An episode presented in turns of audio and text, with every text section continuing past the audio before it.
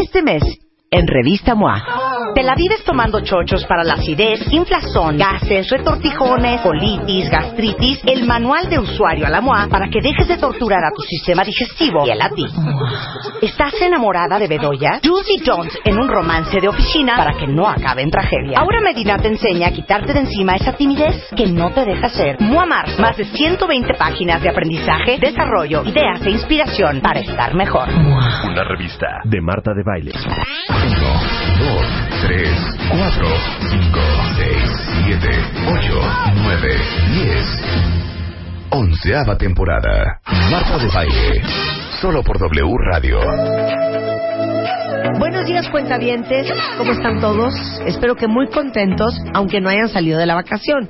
Y si están de vacaciones, qué maravilla que estén oyendo este programa. Normalmente, cuando tenemos vacaciones muy intensas, hacemos un compilado, un popurrí, un remix increíble de lo mejor que hemos hecho en los últimos meses. El día de hoy, ustedes van a escuchar cosas que a lo mejor nunca han escuchado o que ya escucharon y que vale la pena volver a escuchar. Esto es lo mejor de Marta de Baile en W. Lo mejor de Marta de Baile. Comenzamos. Bienvenida Raquel. Hola Marta, ¿cómo un estás? Un placer tenerte aquí. No, un placer Ah, estar aquí. ¿Qué tal? y te digo algo, cuando uno se enferma del estómago, así con infección en el estómago, según yo también te duele la cabeza. Ah, sí, también. ¿Verdad que claro. sí? Lo que pasa es que tenemos que diferenciar entre lo que le llamamos cefaleas primarias y secundarias.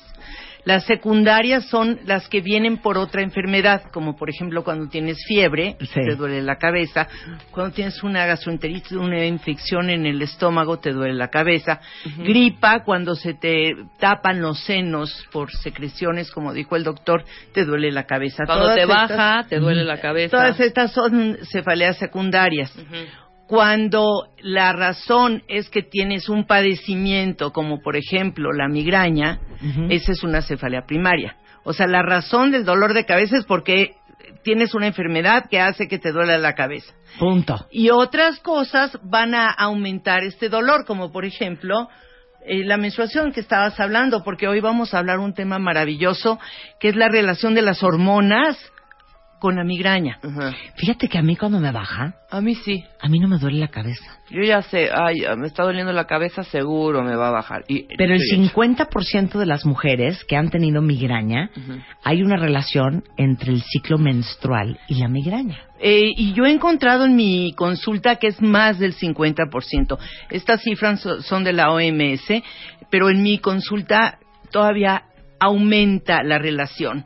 Es más, tengo pacientes que ya controlamos su migraña durante todo el mes, excepto los días menstruales. Pregunta para ustedes, ¿quién de ustedes mujeres padecen de migraña porque les baja o porque sienten que ya están a dos minutos de la menopausia o ya están en la menopausia? Vamos a hablar de la cabeza y las hormonas. Ok, la cabeza y las hormonas es una relación impresionante. Y me quiero concentrar sobre eh, las hormonas en la menstruación. Vamos nada más a mencionar que es normal que la gente que padezca de migraña le va a aumentar los dolores de cabeza unos días antes o durante o unos días después. Y en cada persona puede ser diferente y esto puede cambiar. Y lo que les voy a dar de tip ahorita, de consejo a las que presenten esto, es que recuerden que en esos días están mucho más sensibles a los dolores de cabeza. Entonces, si ya conocen que tienen algunos disparadores, como por ejemplo el alcohol, el chocolate, eh, la comida china, que ya conocen que cuando se exponen a ciertas cosas les va a doler la cabeza, en esos días va a ser mucho más y mucho más frecuente. Entonces, cuídense más esos días. Me quiero concentrar un poquito en la menopausia y en algo que se llama perimenopausia, que muy poco se refiere la gente o los médicos a esto, que es el tiempo antes de la menopausia, pero que ya están empezando a ver cambios hormonales.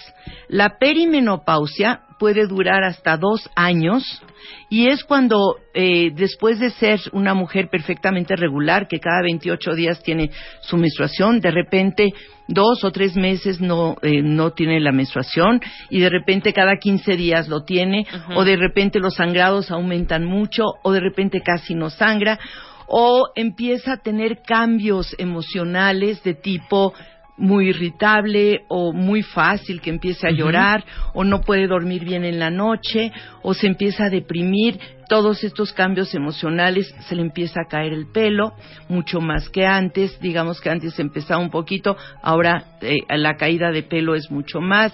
Empieza a notar que la piel se le está secando que ya no es como antes. Empieza a notar que las arruguitas empiezan a venir más. O sea hay toda una serie de cambios que todavía no, no hablamos de menopausia.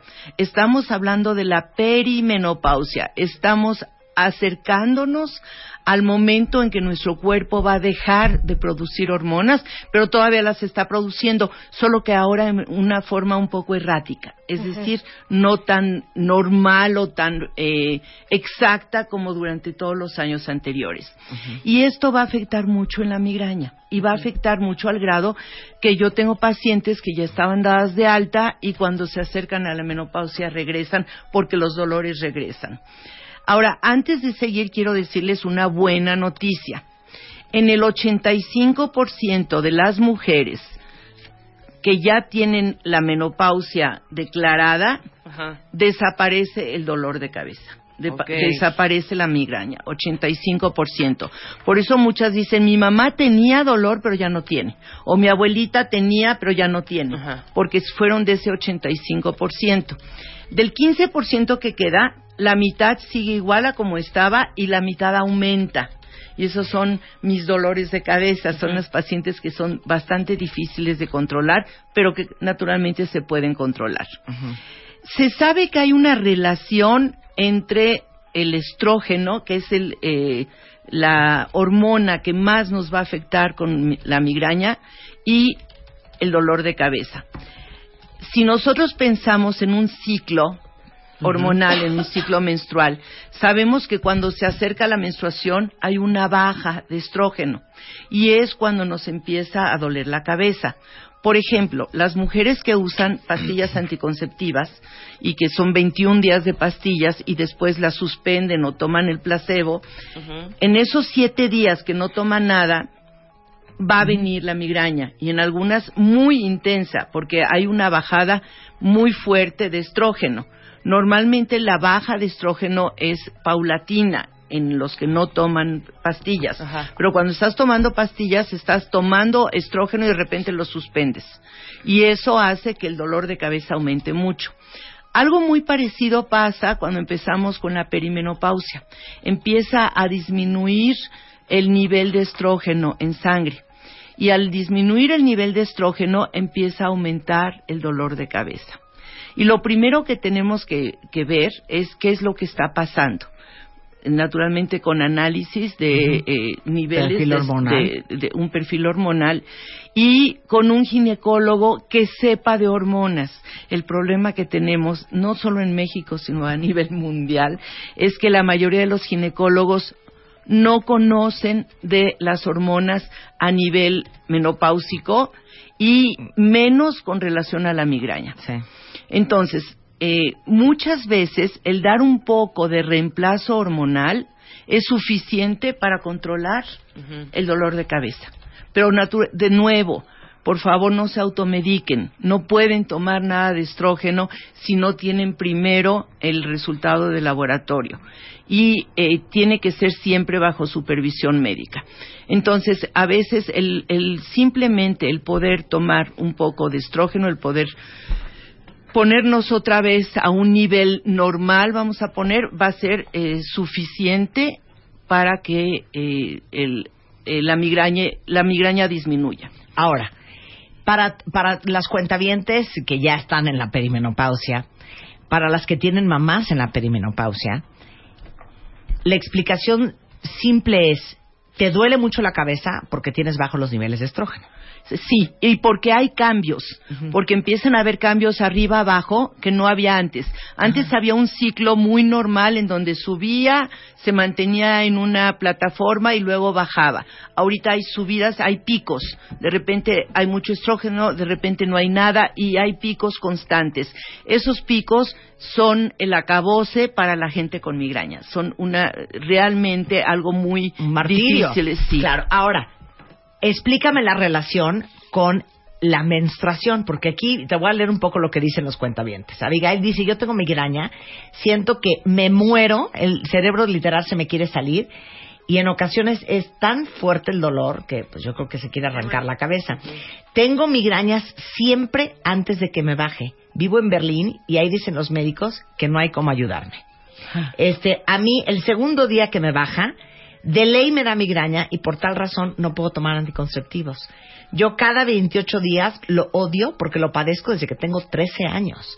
Este, yo estoy en ese 50%.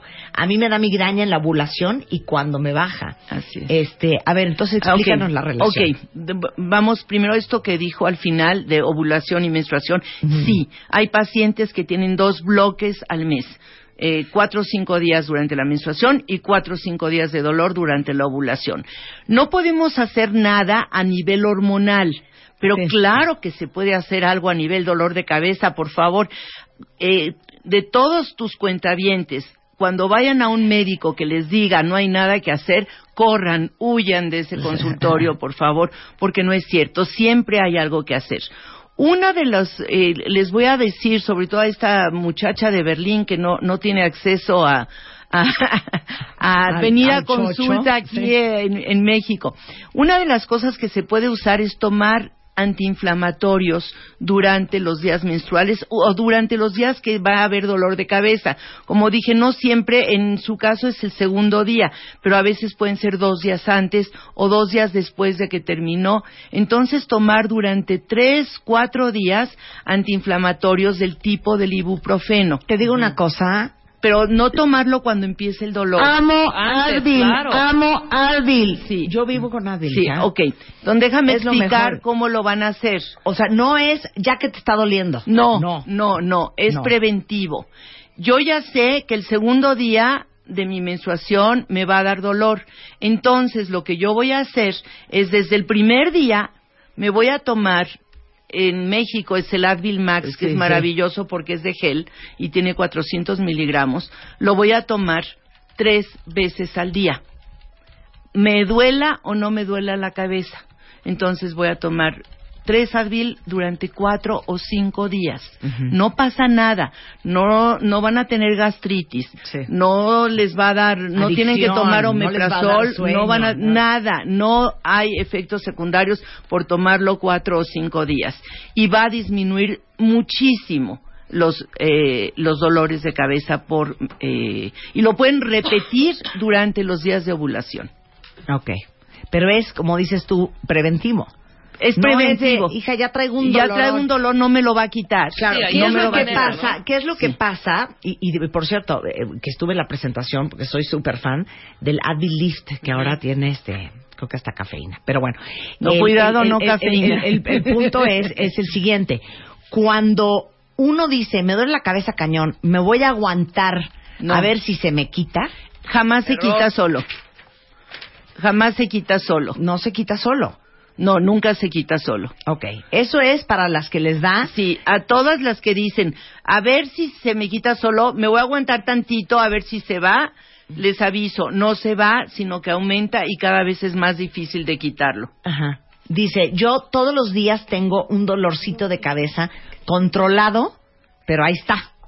No debe de existir. ¿Hay alguna razón? Puede haber por ahí una adicción a cafeína, puede hay- haber ahí adicción a analgésicos, de que todos los días toma analgésicos, de que todos los días está tomando un analgésico que contiene cafeína, Sí. que ya hemos hablado hasta el cansancio en este programa de Si tú no fan, tomar ¿verdad? cafeína. No. Oye, ahora dime una cosa. La diferencia entre el paracetamol Sí. y el ibuprofeno, porque aquí dice una cuenta que ella se toma hasta mil miligramos de, de paracetamol. Cuidado, mil miligramos no está mal, es un Sí. gramo, es una dosis Sí. este, normal. Pero cuidado con el paracetamol porque una sobredosis afecta al hígado. El paracetamol se va directamente al hígado. Es si- simplemente otro antiinflamatorio, otro analgésico. El paracetamol eh, es lo mismo que el acetaminofén, es el equivalente al Tempra, al Tylenol, ese es el, eh, El paracetamol. paracetamol. Y eh, tiene muy poco nivel de eh, rango entre la dosis y la sobredosis. Entonces, sobre todo con los niños, hay que tener mucho cuidado cuando se da el tempra, dar exacta la dosis que el médico da y no dar de más porque va directo al hígado. El ibuprofeno, por otro lado, no es tan riesgoso, pero lo que yo he encontrado es que todo depende de la genética de la persona. Hay personas que el paracetamol les ayuda mucho y el ibuprofeno no, y hay personas que es al revés, que el ibuprofeno les ayuda mucho y el paracetamol pueden tomar lo que sea. Y acuérdense algo súper importante sobre analgésicos. Aumentar dosis, es decir, tomar más pastillas, más miligramos, no aumenta la fuerza del analgésico, solamente aumenta el tiempo que está en el cuerpo. Entonces, si yo me tomo mil miligramos de paracetamol, pues me va a durar 12 horas pero no quiere decir que sea más fuerte que 500, es solamente que me dura más tiempo. Lo mismo con el ibuprofeno. Entonces no tiene caso que aumenten y aumenten la cantidad de analgésicos que toman porque no va a quitarles más el dolor. Oye, Rich, ¿y el actrón? El Actrón es ibuprofeno. Pero son 600 miligramos, Son 600. Aguas con Actrón Plus que contiene cafeína. Ese ya saben que es un gran tache. No. Eh, ¿Por qué estoy tan en contra de la cafeína? Se los voy a decir muy, muy rápidamente. Lo hemos hablado muchas veces aquí si uno toma cualquier analgésico que contiene cafeína más de dos o tres veces a la semana, empieza a haber una, eh, un dolor de cabeza de rebote. Es decir, el cuerpo se acostumbra a la cafeína y mm. pide más. ¿Y cómo va a pedir más cafeína? Provocando más dolor. Entonces, no queremos la cafeína, porque todos los pacientes que me llegan al consultorio con dolor diario o ese dolorcito con el que se despiertan todos los días, generalmente es por adicción a alguna sustancia. Okay. Ah, eh, todos los que dicen, ay Dios mío santo, a mí sí me ha bajado la frecuencia desde que comencé la menopausia. Sí, de, los dolores de cabeza, claro. Eh, Lilis dice, yo me escapo de morir con la migraña, me dan unas náuseas. que solo me lo bajo con ibuprofeno, con cafeína, ¿ves? No, pero no tiene por qué tomar. Cafeína. Mira, si, si toma cafeína y estamos hablando de dos o tres días al mes, no, no me preocupa. El problema es cuando empiezan a tener dolores más seguidos y todos los días empiezan a tomar cafeína. Ahí yo les prometo que van a tener cada vez mayor frecuencia y que van a terminar con dolor diario de 24 horas. Mire, dice, a mí la doctora me mandó ibuprofeno dos días antes del periodo, uno o dos pastillitas al día y es una belleza.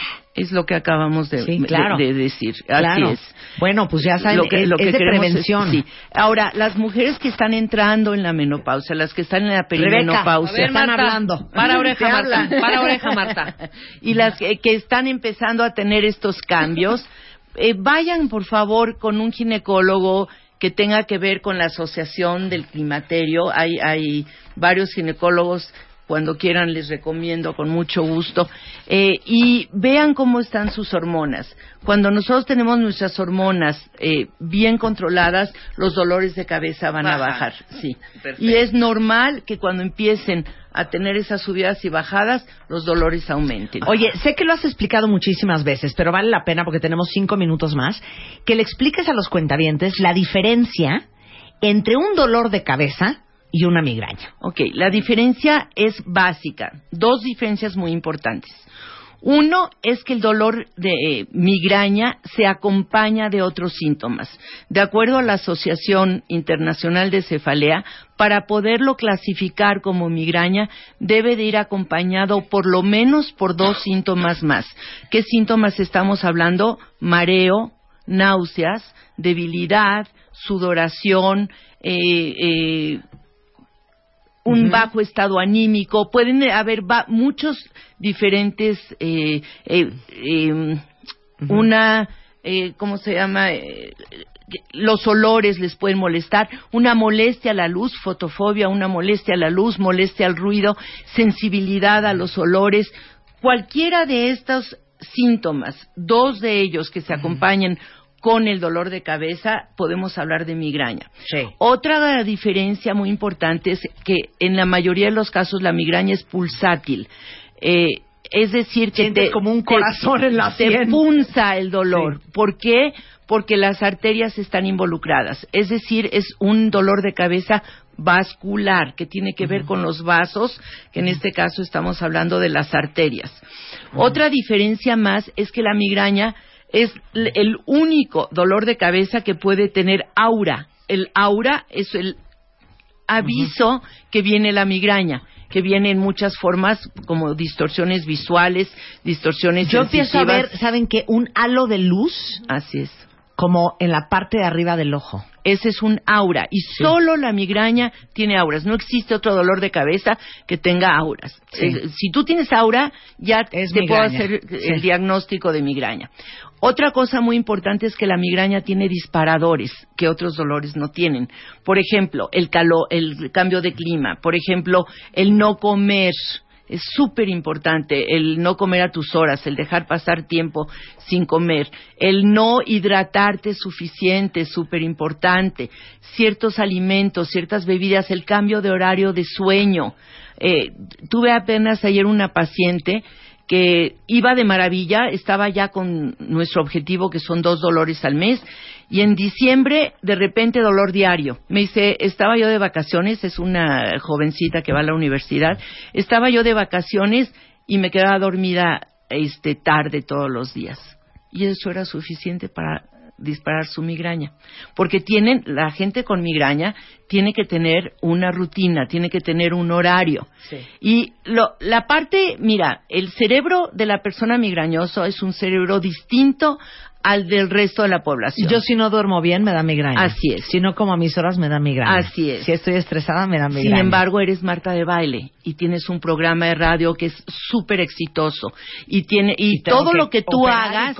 No, Marta, lo, todo lo que tú hagas vas a tener éxito porque la gente con migraña en el de lo que yo he observado, más del 90% es gente que logra, gente que sube, no importa en qué área. Exacto. Bueno, pues déjenme decirles algo. La doctora Raquel Katz está aquí en la Ciudad de México. La pueden encontrar. Ahí les va el teléfono para nuestro directorio de especialistas 5203-4950 o 5203-1543 o migranamexico.gmail.com. Te queremos, Raquel. Ah, yo los quiero a ustedes. Tenerte aquí. Estás escuchando lo mejor de Marta de Baile. Continuamos. Ladies and gentlemen, boys and girls, imported from Obregon, Sonora, one of the most amazing big band voices in the country, soon singing live at the Lunario of the Auditorio Nacional, with his new show, My Music, My Past, Mi Musica, Mi Pasado, with songs of Frank Sinatra, Tony Bennett, Harry Connick Jr., Jose Jose. 20 musicians on stage, celebrating eight years of an extraordinary career. This is Paco de Maria. I've got you under my skin.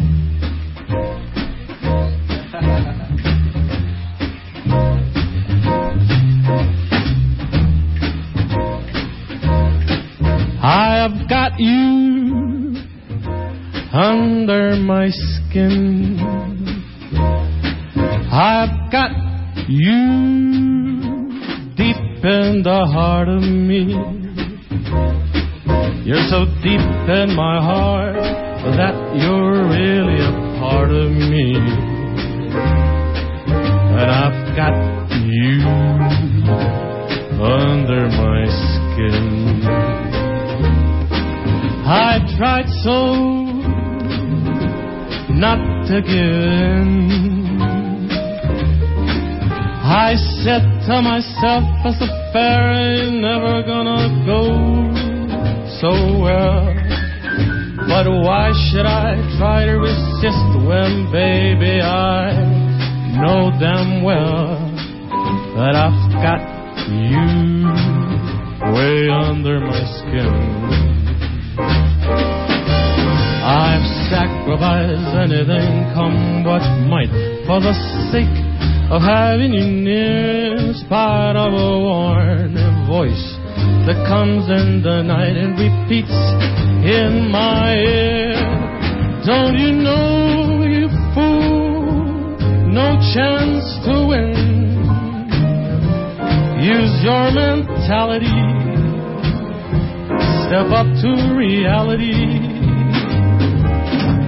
But each time I do, just the thought of you makes me stop before I begin because I've got you way under my skin.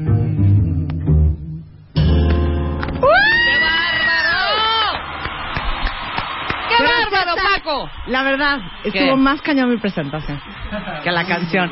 Oye, sí. Paco, qué increíble cantas. Les digo una cosa, cuentavientes. Ustedes que solo quieren música, ¿cómo es la música que le gusta al cuentaviente con sentido? ¿Tú?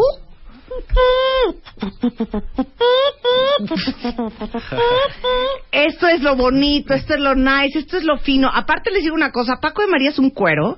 Él es joven y en vez de estar cantando pop, ¿me entiendes? Ahí en Telehit, qué bonito que escogiste cantar Big Band.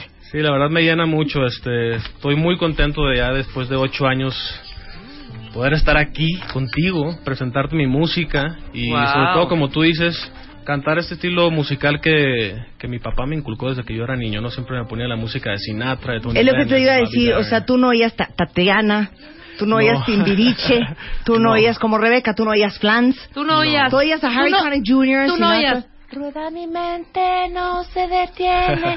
No, no, él oía Fly Me to the Moon, claro. Sí. Y entonces, Crecí con esta música. Mi papá siempre, de hecho, me llevaba a los conciertos de Johnny Mathis cuando era muy niño, o me ponía siempre la música, no nada más a mí, sino a mis hermanas en los viajes familiares. Tony Bennett, Bobby Darin, todas las orquestas de la, de la época de la Segunda Guerra Mundial.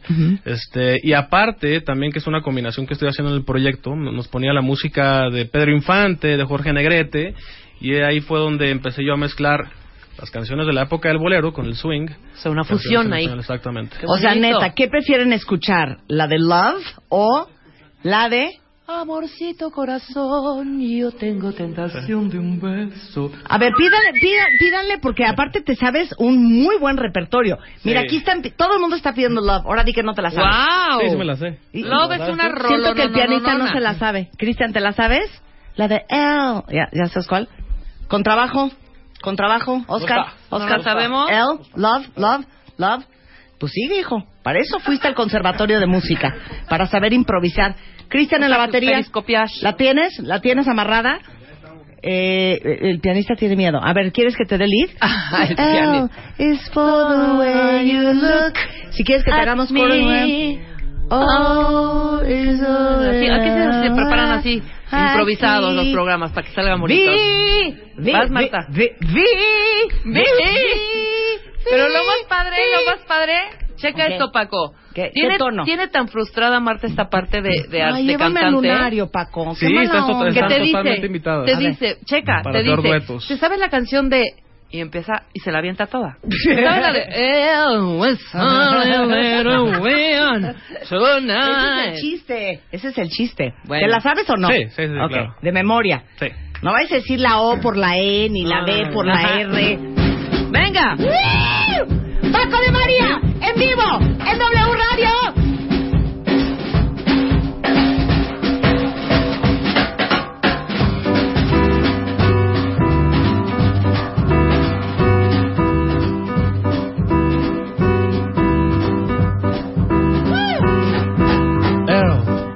Is for the way you look at me.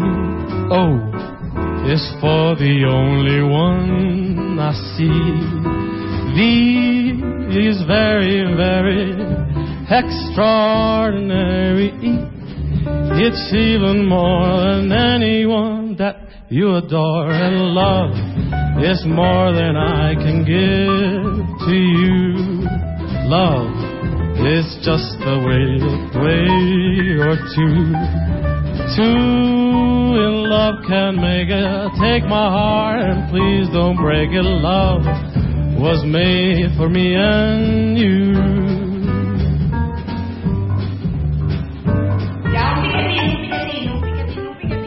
Se acabó, se acabó, porque tiene que cantar muchas canciones el señor. Y se llama, yo lo dije en inglés, pero es mi pasado, mi música y su pasado. Exactamente. El título lo puse porque estamos celebrando los primeros ocho años de carrera eh, y pongo la palabra, digo, la frase mi pasado por hacer una pequeña, un tributo a todas estas grandes influencias que tuve desde niño, Frank Sinatra, Tony Bennett, así es como va a empezar el show, de hecho, eh, con canciones de estos grandes intérpretes. Y después de ahí pasamos por los primeros ocho años de carrera de mis grabaciones, de mis tres Sí. primeros discos. Y vamos a hacer también eh, unos estrenos de lo que va a ser mi próxima producción que va a salir hasta finales de año, pero aquí vamos a estrenarlo ya. Y todo va acompañado con una big band, son cuatro trompetas, cuatro trombones, cinco, cinco saxofones. Sí, son 20 músicos. Sí, de- y son, No hay nada más bonito para mi gusto, y siempre me dice uno de mis trompetistas cubanos, jamás vas a tener una mejor orquesta ahí. Ah, Creo ya, que sí, es una muy buena banda. Eso es algo que de veras vale mucho la pena ir a ver porque es algo súper diferente. Claro. En vez de estar con el ponchis, ponchis, ponchis, ponchis, ponchis. Es lo más O el bonito. reggaetón, dale. Y 20, bueno, ustedes han visto cuando traemos a la Big Band Jazz aquí al programa, lo impresionante que son estas bandas en vivo. Pero yo digo, cuenta bien, que no, no cante Bésame mucho y todo hace ya, güey, eso ya. Bésame, ya chore, ¿no? Ya bésame. chore. De hecho, es una mezcla eh, de música desde la época de, de- de la música de oro de México, de los grandes boleros, canciones de tipo esos grandes cantantes, algunas canciones inéditas también. Ajá. Y todas son hechas con arreglos nuevos. eh, participa un No, hay gran unas muy buenas. Que es el ¿Sabes Eduardo cuál amo que cantas? Bueno, no sé, bueno, es un poco... La de Una Mañana, la de José Ah, Una José. Mañana, muy Ay, no sí. ¿Cuál sabes es qué esa? maravilla ¿No cómo la la de canta. Una mañana, Sí, la una canta divino, mañana divino. Como una flor. Pero no, y, wow. ese, y ese es un bossa nova, digo, una de las, de las partes que más me gusta de este género musical es que puedo mezclar muchos otros, ¿no? Porque canto boleros, canto bossa nova, canto samba, canto jazz, canto baladas Ujú. y todo lo puedo hacer con el mismo género. ¿no? Me encantaría oírte cantar bossa nova. Me preocupa Cristian el de la batería. ¿Sí le sabes ese ritmo? ¿Sí le sabes, Cristian? No, no, no, no me vayan a jinxear a Paco, ¿eh? A ver, entonces la de Una Mañana, de José José, versión bossa nova. Cristian Piano, ¿cómo te sientes, hijo? ¿Te sí sientes no me la vas seguro? a ver, dice. Ya, pues échale ganas, hijo. También para eso fuiste al conservatorio, Cristian. ¿Tú cómo bueno, si no, ¿cuál otra? ¿Cómo te sientes?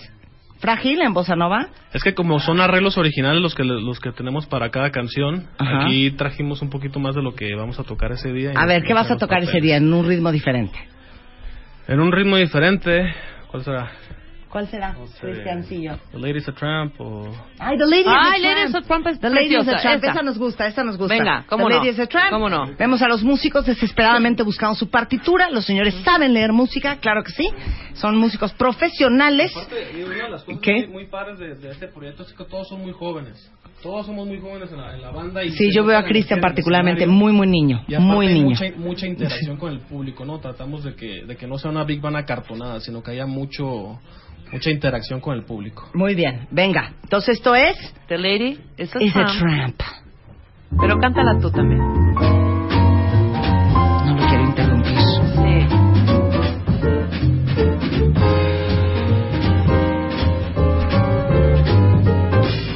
She gets hungry for dinner at eight. I'm starving. Loves the theater. Doesn't come late. No, I don't. She never bothers with anyone she hates. That's why the lady is a tramp. I'm a tramp. Doesn't like dice games with barons and earls. Oh, no, I don't. Won't go to Harlem dressed in ermine and pearls.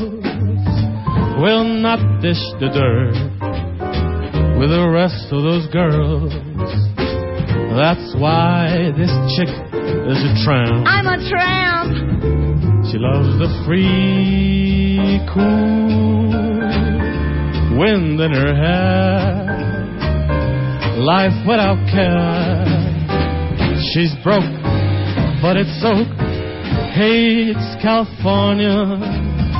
It's cold and it's damp. That's why, lady. That is why, lady. That's why, lady is a tramp. Siento que casi no me dejó participar, la verdad. Ok, ya te podemos hacer coro Rebeca y yo. Claro Tú, No cobramos y lo tú, hacemos muy porque a Marta le que sale sí. muy bien esta onda ¿cuál del vamos swing. a cantar? ¿Cuál vamos a cantar? Pero una que me sepa yo. ¿Te sabes alguna, algún bolero? ¿Te Marta se sabe la de, ¿cómo se llama la de en Perú y en no sé qué, y en Ah, Wash este, este... Fly me, este, ah, Fly no me to the moon, ¿te la sabes? Come fly with Ah, Come me, Fly With Me, come fly with me, come fly with me. Come fly with Pero, me. pero, pero necesito una versión animada, ¿ok? ¿En qué vas a cantar? Eh, ¿En qué tono está? ¿En qué tono Come está? fly with me. Come fly with me. Eh, A ver, en- tu tono, ¿en cuál Marta. tono está? Come fly with me, let's fly, Es que let's esos, fly esos away. tonos son como un tono ni, ni en do ni en re ni es. A ver, ¿qué Come tal? fly O sea, with si, yo, si yo canto Come fly with me, tú cantarías Let's fly, let's fly away. Come fly with me. ¿Es ahí, no? Let's ¿No come acaba? fly with, este es tu tono. Come fly, come fly. Pues si no come voy a cantar No, come tú como cantarías hombre, arriba. con flakes, tú arriba, con aquí, flakes, acá, con flakes. Come fly with me, let's fly, let's fly away. Ahí está. Ahí tú. Let's fly, let's fly away. Ahí. Ajá. Ahí estás. In a llama y land, yo there's una octava. Ahí estás. ¿Ok? Sale. Bueno. ¿Listo? ya Pero, lo pero tenemos. espérate, versión animada, Ok. versión Ah, sensual. ágil. O sea, no, no una. Let's fly with me. No, eso no. No queremos sexo. Vamos a hacerla rápida. Exacto, Venga. rápido. No queremos sexo. Todo el no. ritmo, todo el ritmo. Venga. No, hoy no es de cooperar. Hoy es de. Eso, tremendo pianista también en la cabina de W Radio. Eso es Marta. Venga, Paco. Come fly with me, let's fly, let's fly away. You can use some exotic booze. There's a bar in far Bombay. Come fly with me. Let's fly, let's fly away. Come fly with me, let's float down to Peru. In Lama Land. There's a one-man band and he'll toot his flute for you. Muy bien. Hey, come on, fly with me, we'll Let's take fly. off in the blue. Once Once I get, you, you up there, where the air is rarefied. we'll just glide. Ooh, starry eyes, once I get you up there, and I'll be holding you so near. Venga, Marta. You may hear Angel cheer because we're, We're together. Well, why, it's such a lovely day. You just say the words and we'll beat the birds back down. to Acapulco Bay. It is perfect for a flying honeymoon. They, They do say.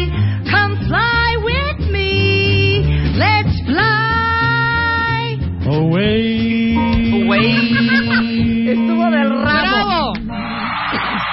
Habría que... Siento que Oscar me metió el pie. No, habría que ensayarla un Oscar poquito me mejor. metió el pie. Yo nada iba más. muy bien y entonces me hizo dos sostenidos y ahí me hice bola. No, habrá que ensayarlo un poquito para- más, nada más. Qué mala estuvo- onda. muy bien. Oye, qué divertido cantar contigo. Puedes venir mañana también. Claro que sí, todos los días. Oye, dicen aquí Marta Rebe, su invitado es espectacular, pero las escucho por audífonos. Por favor, no canten ustedes.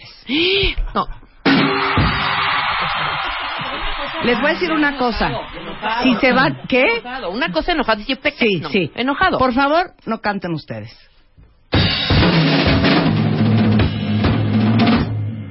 Les voy a decir una cosa. Si siguen de groseros, ya no vamos a traer a gente que cante. Exactamente. Nunca en la Porque vida. el chiste de esto no es darle difusión a Paco. Claro. El chiste de esto no es que se vendan muchos boletos para el lunario. No es impulsar uno de los mejores cantantes de Big Band Jazz en México. El punto de esto es que Rebeca y yo cantamos. Punto. Exactamente. Se acabó. Así de fácil. y si no quieren que cantamos, el señor se Oye, va. ¿de quién es la cabina? El señor se va. ¿De quién es la cabina? ¿De quién es el programa? ¿Tú tienes un programa de radio? No. Ahí está. Tú cantarás ¿De quién muy bien. Nosotros recuerdo. sabemos conducir y muy bien. Aquí no viene cualquiera. Y menos si no nos incluyen para cantar. ¿Sabes qué? Canta tú, Paco.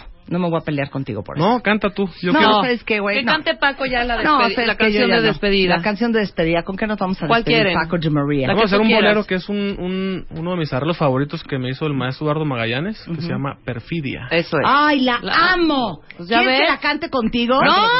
Cántala conmigo, quiero, de hecho quiero que la cantes. Venga. No voy a cantar. Porque vamos a hacer un dueto en el lunario. No voy a cantar, yo no canto gratis, ¿eh?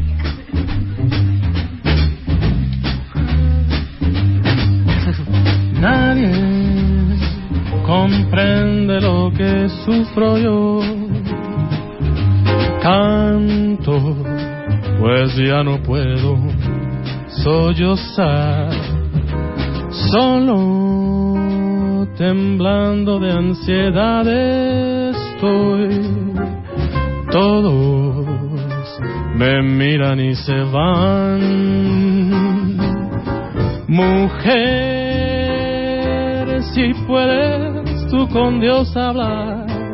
Pregúntale si yo alguna vez te he dejado de adorar. Y al mar, espejo de mi corazón, las veces que me ha visto llorar, la perfidia de tu amor. He buscado donde quiera que yo voy y no te puedo hallar. ¿Para qué quiero otros besos si tus labios no me quieren ya besar? Y tú, quién sabe por dónde andarás, quién sabe qué aventura tendrás, qué lejos estás de mí.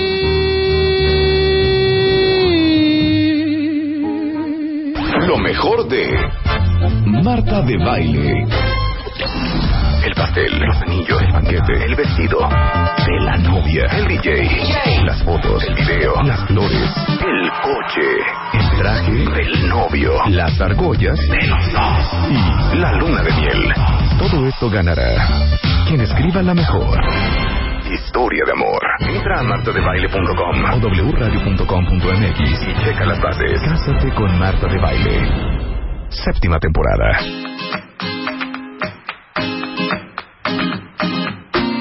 Acuérdense que esta es la gran oportunidad eh, de tener la boda de sus sueños con cero pesos y cero centavos, porque nosotros se las vamos a regalar.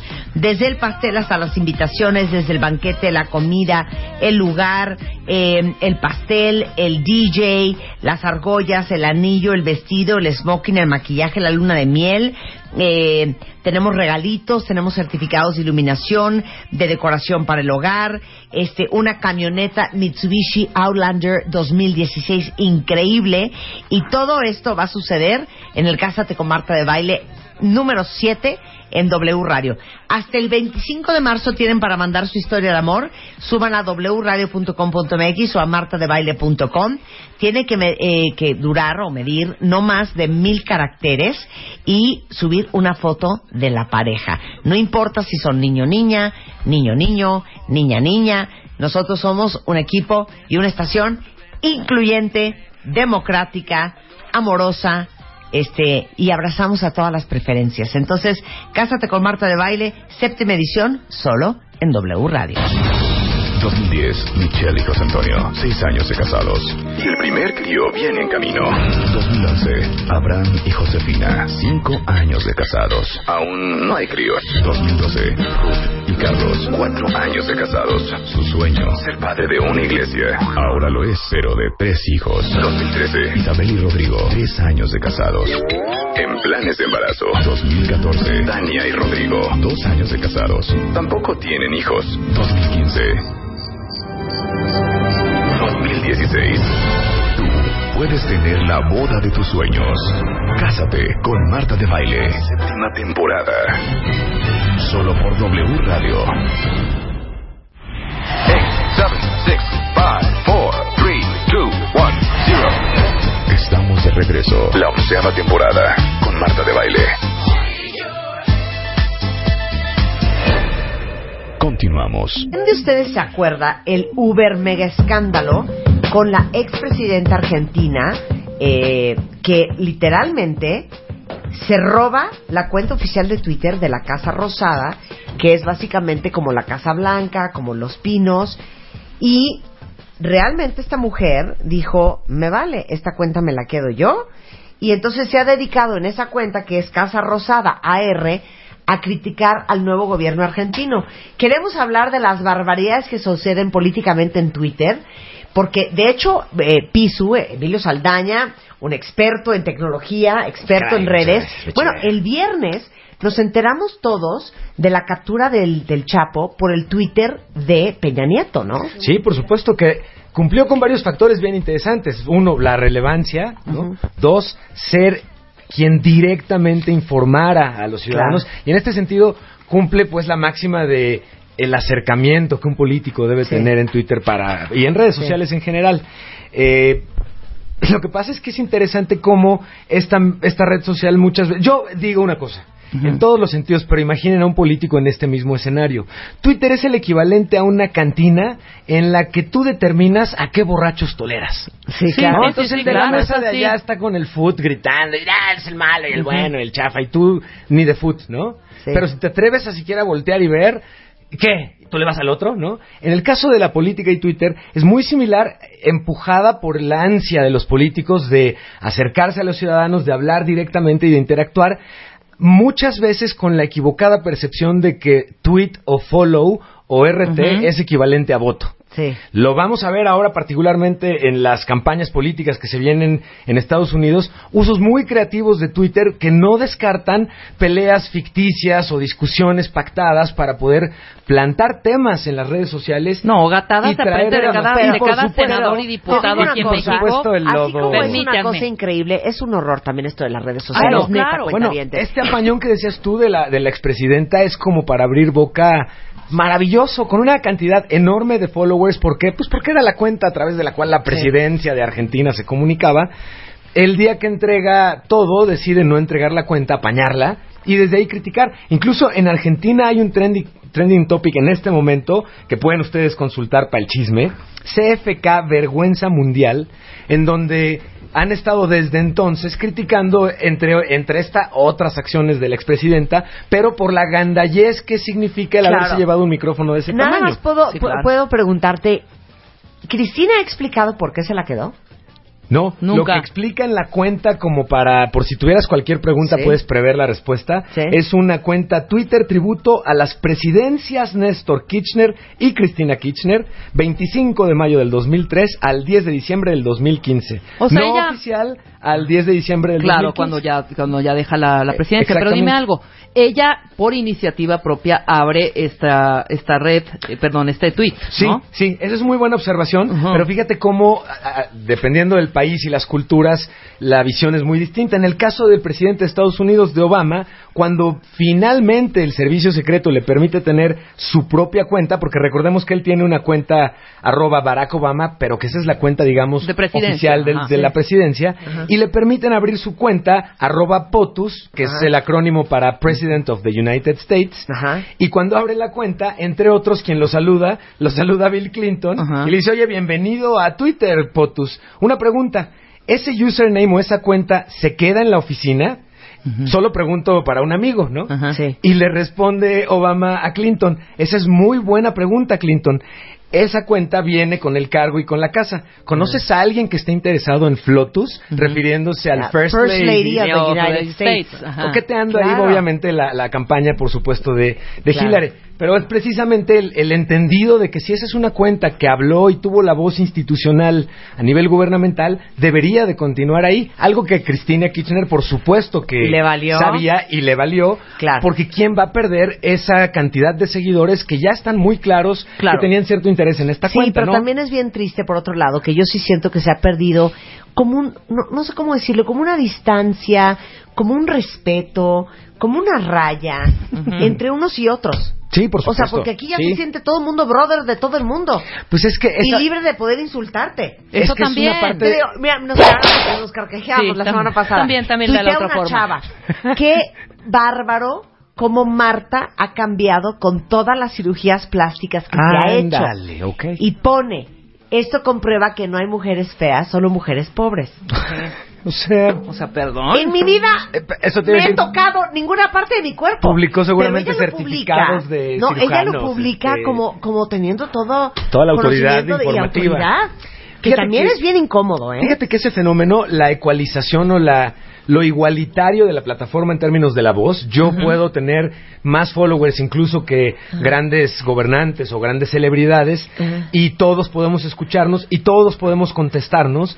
Eso tiene sus partes obviamente muy positivas en términos de libertad de expresión y todo esto, pero justamente esto que tú comentas es uno de los aspectos no tan no tan positivos, ¿no? Claro. Porque todos O sea, creemos ya no hay que respeto, ya no hay ya respeto. pero, somos pero, el, no rollo es más, más- va más allá, porque nos dan ganas de contestar esos tweets, ¿no? También, Sí. porque igual, o sea, Sí, sí. tal cual, quizá no con tanta agresividad, pero sí contestar. Yo generalmente sí contesto, Sí, ¿no? sí, ya sí. cuando ya sí no hay, pelea, ya cuando- pelea. no, no peleo, ya cuando ya veo que no hay diálogo, digo, ya no hay diálogo, aquí le paramos. Porque ya empiecen insultos y cosas bastante, eh, ya, ya molestas, ¿no? Correcto, sí. Ahora, uno porque tiene el privilegio quizá de tener un micrófono o por tener Claro. o ser líder en algo o por es mucho más que toda la gente que nos sigue, no, somos Por supuesto iguales que no, todos, claro, ¿no? por supuesto, no, Entonces, no, en el claro. momento que yo puedo poner algo y ponerme, no, es que no te rebajes. ¿Rebajarme a qué? Estamos discutiendo un punto. Somos iguales. Sí. Entonces, el que se lleva, se aguanta. Es que que- nada de rebajarnos. Aquí,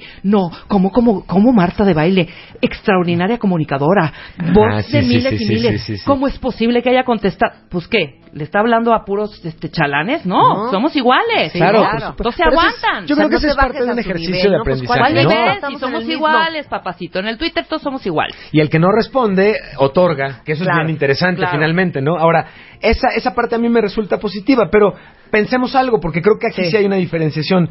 El piso puede publicar un zafín zafado, Ajá. puedo ser víctima de mi autocorrector, cosa de la- del cual somos Sí. víctimas todos. Sí. Por supuesto, los políticos son Claro. víctimas de los autocorrectores, pero el piso es un civilón. Claro. ¿No? Claro. No tiene mayor problema. Cuando en el caso particular, por ejemplo, de los políticos, más que las celebridades, porque las celebridades me parece que las redes sociales lo que han ayudado es a que entendamos y conozcamos y ellos puedan participar de su lado humano, como justamente Sí, tú estabas supuesto. diciendo. Pero en el caso de políticos, cuando están en funciones, el que tengan un zafín zafado es grave, No, sí, porque es grave. parte de la Es comunicación formal y oficial que está llevando Claro. a cabo en todo caso Bueno, el político. el de. Felipe Calderón, cuéntaselos a los cuentavientes, que es una joya. El de Felipe Calderón, eh, casi cuatro meses después de que el presidente hu- hubiera comenzado a usar Twitter, Presidencia informó que la cuenta sería modificada. Entonces pasó de una primer cuenta, si recuerdan, que era arroba presidente-fch, a arroba Felipe Calderón, que es de hecho la cuenta a la que actualmente eh, utiliza.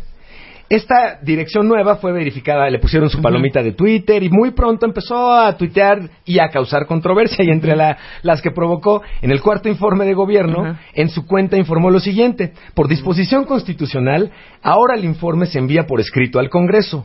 Yo daré un mensaje abusivo al mismo mañana por la mañana. Sí, Por supuesto, él se refería a un mensaje alusivo respecto a, pero el error de dedo traicionero, en el caso de un presidente, cuando te dice que dará un mensaje abusivo, refiriéndose Claro, del mensaje claro. del informe de gobierno, pues la cantidad de memes y de goces que provocó Este en las redes claro. es, y es muchas grande. veces les manejan sus redes, ¿no? También hay que estar como muy pendientes de quién maneja tu red o este, correr al, al communi- community manager. Buenísima observación, Claro, ¿no? buenísima observación, Rebe, porque muchos de ellos justamente utilizan a becarios para la publicación de las cosas. Ahora, hay otra cosa. Este que acabas de mencionar, Rebe, es el alibi, es la salida graciosa más utilizada al día de hoy, al menos en nuestro país. Cuando un político se equivoca o la riega en Twitter, el becario la regó y ya lo corrimos. Ajá. O en el mejor de los casos, nos hackearon, pero hemos recuperado el La control cuenta. de la cuenta gloriosamente. Claro. Ahora, el presidente Calderón no es el único. El presidente Fox, por ejemplo, cuando intentó felicitar a Mario ¿Qué Vargas? Llosa, ese, ese es memorable, él también le dio un Nobel a José Luis Borges, quien jamás ha sido reconocido, de hecho, con este reconocimiento, pero le escribió, felicidades Mario, la hiciste, ya son tres Borges, Paz y tú.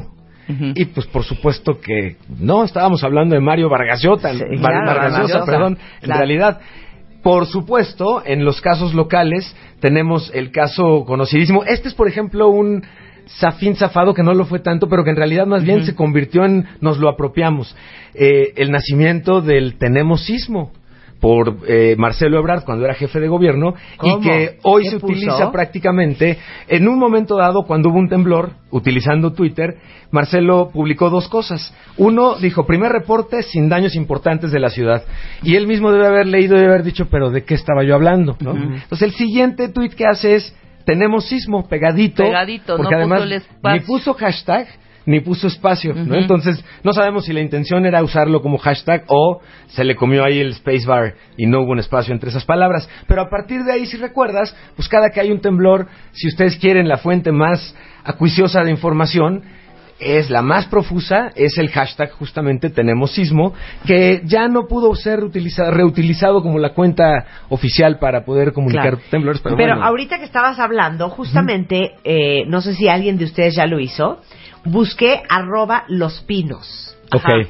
Y arroba los pinos lo tiene un cuate que se llama Brian Greenwood, que tiene cero followers, este, que seguramente no le ha querido vender eh, Claro, Pues, claro el no. dominio a los pinos en México. Pero, Pero está, además- está Presidencia MX, ¿no? Ese es el que, Pero además el ellos maneja. cuenta, porque si él habla poco español, Sí. el juego de palabras que a ellos Sí. les significa Claro. de los pinos Claro. es bastante particular. Y por supuesto, nuestro actual presidente, en algún momento también eh, al arranque de, fu- de funciones, confundió los nombres, si recuerdan, de las clavadistas que ganaron medallas de plata Sí. en México en Londres en 2012. Claro. Publicó Alejandra Espinosa y Paula Orozco, segunda medalla, las felicito en Londres, y en realidad se refería a Alejandra Orozco y Paola Espinosa.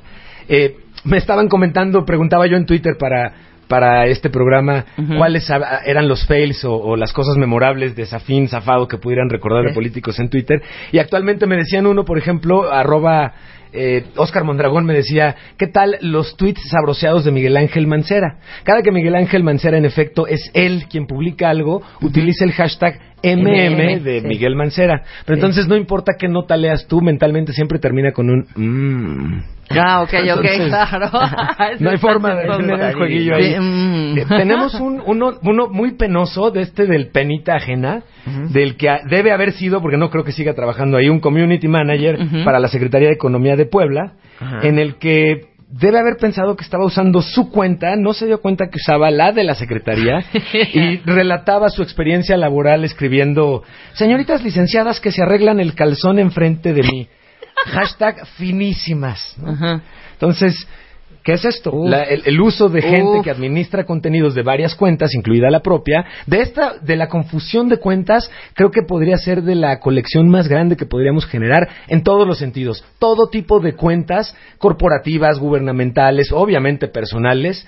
Hemos en algún momento dado cometido el error de publicar algo pensando que era la cuenta tal y en realidad era la cuenta Claro. equivocada. ¿Sabes qué no soporto yo? Neta, neta, neta. Venga, sí. Señores senadores, diputados, que están promoviendo leyes, que están, ¿sabes? Sí, O sí, sea, sí, que, que- sí. que de alguna manera están moviendo para que México avance y todo ese rollo. Que estén como verduleras contestando también a esta serie de críticas o lo que sea. Que en muchos casos sus- son troleos, Exactamente, cierto, son troleos. ¿sabes? Y haciéndoles caso y metiéndose de verdad en unos tweets tan barbajanes Sí. de senadores que ahorita voy a evitarme nombres porque no son son muchos, ¿eh? No, no, no, no, que coincido, se ponen coincido. al, al tú por tú y dices estos son los que están van a están protegiendo y manejando las leyes aquí en nuestro país y tratando de que esto avance. No frieguen. Es que fíjate Neta. que hay algo bien interesante.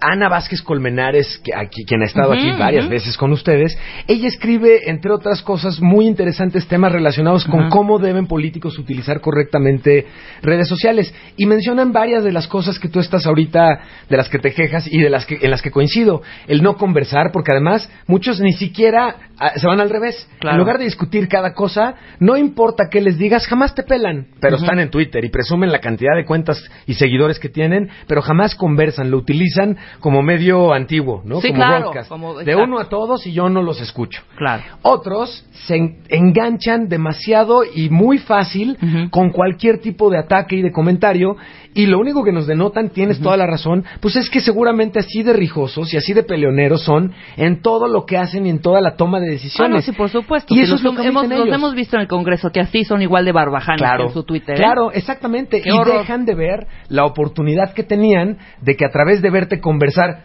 como Claro. persona, la gente se diera la oportunidad de conocerte mejor y entonces diga, a ver, quiero conocer un poquito más de su trayectoria y me gusta cómo responde y qué publica, porque eso me indica que en un caso particular de mi interés ciudadano, y él en funciones, seguramente puedo adivinar o tener un poco más de idea de cómo tomaría decisiones. Entonces, Exacto. es delicado en ese sentido, pero bueno, Twitter en, en, el- en la parte de los errores, cuando uno abre, eh, digo, abre la tecla de más en lugar de la boca, Ajá. cuando uno teclea de más es imparable. Sí, Y aguas. Creo que uno de los casos más relevantes, en este caso no de una política, pero de una celebridad interesante, es este de Justin Sacco. No sé si la recuerden, ¿no? Ella hacía relaciones públicas y un día, a punto de viajar al continente Es que africano. de veras hay sí, que no, tener bueno, dos dedos. Sí, dos dedos, hija. A ver, el eso. Y ella escribe un tuit diciendo, voy a África, espero que no me decida.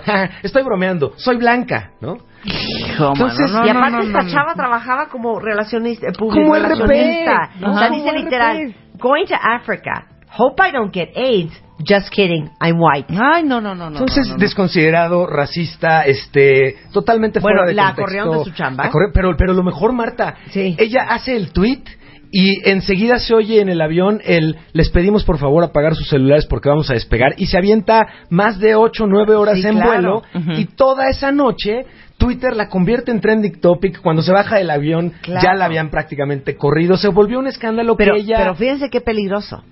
Este es del Twitter personal de Justin. Mm, O sea, no, no es del Twitter de la compañía. Claro. Igual la corrieron, ¿eh? por supuesto Sí, igual. para la que corrieron. todo lo que hemos hablado con Pisu, con el tiburón de baile, Con Álvaro William Gordoa. Gaber, con Álvaro Gordoa, Cuida tu imagen. aguas con lo que ponen por en redes. cuida el yo digital porque Cuida refleja el yo quién eres. digital, me encanta. Sí, cu- Pero que lee todas las Bueno, consecuencias. que no, no dejó de llorar. ¿Qué más le pasó? No dejó de llorar, eh, la corrieron de su trabajo, por supuesto, se convirtió en un trending topic mundial, el primero, el más grande, y cuando se baja del avión, ella sufrió, de hecho, mucho acoso, sufrió amenazas, se retiró, obviamente, además de que la corrieron, ella tomó un retiro y un descanso obligado, pero poco tiempo después, incluso comentado que tuvo pensamientos suicidas, que la recuperación en términos de la gran cantidad de ataques que sufrió de la gente, le provocaron en verdad una gran depresión y estrés. Y aquí un poquito, finalmente, el, sería el hacer eh, idea y entender que lo estabas diciendo tú muy claramente, Marta. Claro. La importancia del yo digital, uno, el propio. Por favor, cuidémoslo. Si ya se tomaron más de dos mezcales,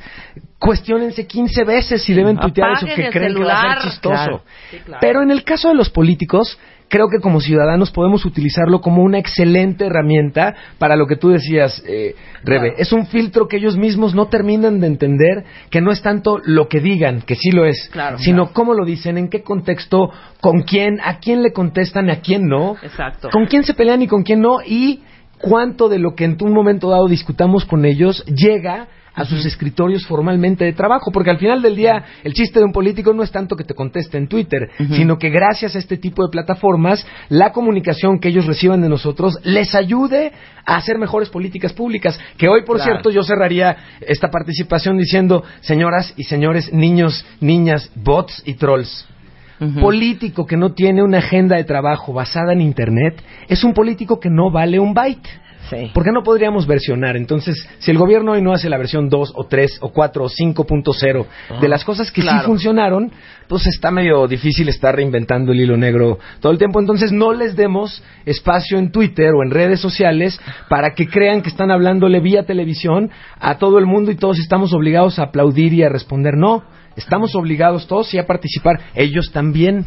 Muy He bien. dicho y Claro. estoy en línea y luego Oye, espérate, existo, cierra supuesto. con el del vicepresidente de la Junta de Andalucía, Diego Este- Valderas, este- que es una Vamos a joya. cerrar con la botana de los gamers. Ajá. A ver. Resulta que obviamente como todo ser humano, los políticos también tienen También juegan Candy también Crush, tienen hombre. sentimientos, exacto, también regan plantitas en. Facebook y El problema está que cuando vinculan sus cuentas, amigos, aprendamos, amigas, la lección en este sentido, vincular tus perfiles en redes sociales con otros servicios no siempre funciona. Incluso un tweet que sabes que también se fue a Facebook y es igualito, no funciona igual. Aun si tú sigues a esa persona en ro- en las dos redes sociales, hay cosas que está muy bien leerle en Twitter y otras leerle en Facebook. Pues bueno, cuando esto sucede, cuando se interconectan, juegan bromas muy particulares. A ellos, a Diego Valderas y a otra funcionaria, les jugó la mala broma eh, iTunes de publicar automáticamente uno de los logros que tuvieron sus récords en los juegos. Pero lo hicieron además justo en un contexto en el que acababan de discutir de manera muy acalorada cuestiones de presupuesto y de cómo iba a ir el camino en España sobre todo este sentido.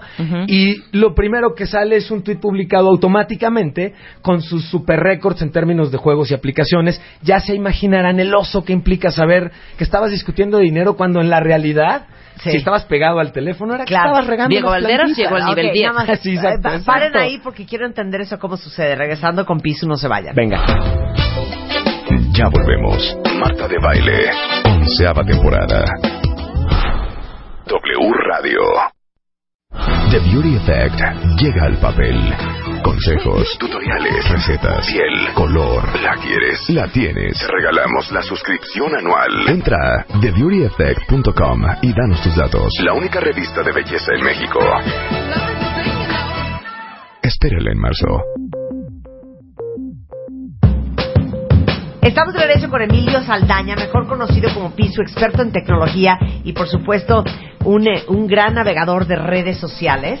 Eh, arroba Piso en Twitter. Estamos hablando del Twitter en la política y de los epic fails del Twitter y los errorzazos. Y antes de ir a corte dijiste, es muy mala idea sincronizar apps con redes sociales. ¿Cómo se hace eso? Es que ni entiendo lo que estás diciendo. Cuando tú, por ejemplo, das de alta una cuenta en Facebook o en Ajá, Twitter, Ajá. eh, Y ahí te, pone la opción. te ¿Deseas ofrece la opción- tu cuenta a Facebook, a Twitter, a tus redes sociales? Puedes ¿Pues sí o incluso ahora darte de alta en nuevos servicios utilizando tu login y tu password de cuentas ya existentes como Twitter, Google, Facebook. Ajá. Esto lo que hace es que se interconecten iTunes. Si- quienes tienen, por ejemplo, usuarios de iPhone y de iPad tienen su cuenta y sus aplicaciones en la cuenta de iTunes de Apple, por supuesto. Quienes usan o quienes usamos Android, no importan sus versiones, Claro. tenemos esto mismo en la cuenta de Google Play, que es el equivalente para bajar aplicaciones. Ajá. Cuando yo tengo interconectados mis datos a esta cuenta y a las aplicaciones que estoy usando, entonces, en el favor de conectarme a información, a veces una publica información en la otra sin que tú hayas hecho mucho. Bueno, Sí, se publican tus récords de Lo tus autorizaste juegos. al principio y autorizaste que en el caso, por ejemplo, de aplicaciones de juegos, publiquen cuando logras récords. Haz de en cuenta tus que tú cuentas ganas tu de Candy Crush, ya llegaste al nivel 895 y Exacto. te pone Marta de Baile ha llegado al, no- al nivel tal. Ajá. Y en friega se va a Twitter y a Facebook. Tu récord. Pues bueno, esto justo Eso fue lo le que les pasó a este estos funcionarios Qué horror. Que discutían, pero además eso, eso fue lo que lo hizo un escándalo muy grande, porque en el momento en el que la prensa estaba concentrada en su postura después de una muy acalorada sesión en el Congreso sobre los presupuestos y la falta de dinero y tal, tal, tal, lo primero que encuentra la prensa es esta publicación, El ¿no? El récord del sentido Ajá. de la publicación que habían roto, los récords que habían roto. Se me perdió ese tweet Aquí dice, en este momento. mi mejor, dice Diego Valderas, que es el vicepresidente de la Junta de Andalucía, dice, mi mejor puntuación en Sony, en Sony Dash es 14.0.76. ¿Puedes superarlo? Hashtag Sonic Dash, iTunes, Sonic Dash. apps, eh, games, ta, ta, ta, ta, ta. Entonces, pues bueno, todo un escándalo por eso, ¿no? Un funcionario que esperarías que hubiera estado chambeando y más, que sabías que estaba muy acalorado el Sí, tema, exacto. estaba echándole dedo a la Sonic aplicación feliz, fascinado, fascinado. Pero yo vuelvo a insistir, qué bonito lo que dijiste. Cuiden su yo digital, por Sí, amor a Cristo. eso es bien relevante. Yo, yo ahí me tomaría rápido un espacio nada más para Es que a mí me resaltarles mandaron, eso. espérate, a mí me acaban de mandar y no lo encuentro y llevo ¿Qué, qué, desesperada qué? buscándolo desde hace 10 minutos. Una notita de traté mi vida eh, personal real como uh, trataría mi Facebook y mi Twitter. Y empieza a dar una descripción Ajá. de cómo ver, iba por la calle, cómo iba por la calle repartiéndole fotos de su Sí, familia, sí, extraños. ¿Dónde está ese ese Sí, ese creo que eso lo hicimos también con, con Álvaro, pero hay que algo o lo, pero ya lo platicamos. Ahorita lo eh, búsquenlo. Ok, el texto se llama My Own Social Media, ¿ok? Lo voy a tratar de traducir en español al hilo o lo leo en inglés primero. En inglés primero. Ok, en inglés primero y luego lo traduzco al español. Venga. Ujú. Escucha esto, Pisu. I haven't got a computer, but I was told about Facebook and Twitter, and I am trying to make friends outside Facebook and Twitter while applying the same principles. Every day, I walk down the street and tell passersby what I have eaten, how I feel, what I have done the night before, and what I will do for the rest of the day. I give them pictures of my wife, my daughter, my dog, and me gardening and on holidays spending time by the pool. I also listen to their conversations, tell them that I like them, and give them my opinion on every subject that interests me, whether it mm-hmm. is interesting to them or not. And it works. I already have four people following me. Two police officers, a social worker, and a psychiatrist. ¿No es una joya? Ahora hazlo en español. Ahora lo leo en español. Dice, señor, no tengo computadora, pero me han contado sobre Facebook y Twitter. Y estoy tratando de hacer amigos fuera de Facebook y Twitter mientras eh, aplico, o sea, aplicando los mismos principios. Todos los días, cuando voy caminando por la calle, le digo a los que voy, con los que me voy cruzando, lo que comí hoy, cómo me siento, lo que he hecho, lo que hice la noche anterior, lo que voy a hacer el resto del día. Les regalo fotos de mi esposa, de mi hija, de mi perro, Ay, sí, de yo sí. haciendo mi jardín. Y cuando estoy de vacaciones, hasta les, les regalo fotos de yo pasando tiempo junto a la alberca. También escucho sus conversaciones. Les digo que me gustan y les doy mi opinión sobre cada uno de los temas que me parecen interesantes, sean interesantes para ellos o O no. no, sí. Y funciona. Déjenme decirles que ya tengo cuatro personas siguiéndome, dos policías, una trabajadora social y un psiquiatra. ¿No es me una joya? encanta, me encanta joya. porque Así es. exactamente así es, y así hay es, que pensarlo. Hay que cuidar nuestra imagen en las redes sociales. ¿Diría usted eso frente a un micrófono en, una- cosas, en un estadio azteca lleno? Claro, no, ¿verdad? claro, claro. Si no lo diría, no lo publique porque es exactamente el mismo efecto. Oye, yo la semana pasada publiqué una foto mía con un mameluco. Ajá. ¿Saben por qué la publiqué? Porque a mí no me algo. daría pena salir caminando con ese mameluco Ok, que es una sí, monada sí, sí, y me sí, veo sí. monísima. Sí, sí, sí, sí, sí. Pero eso es lo importante.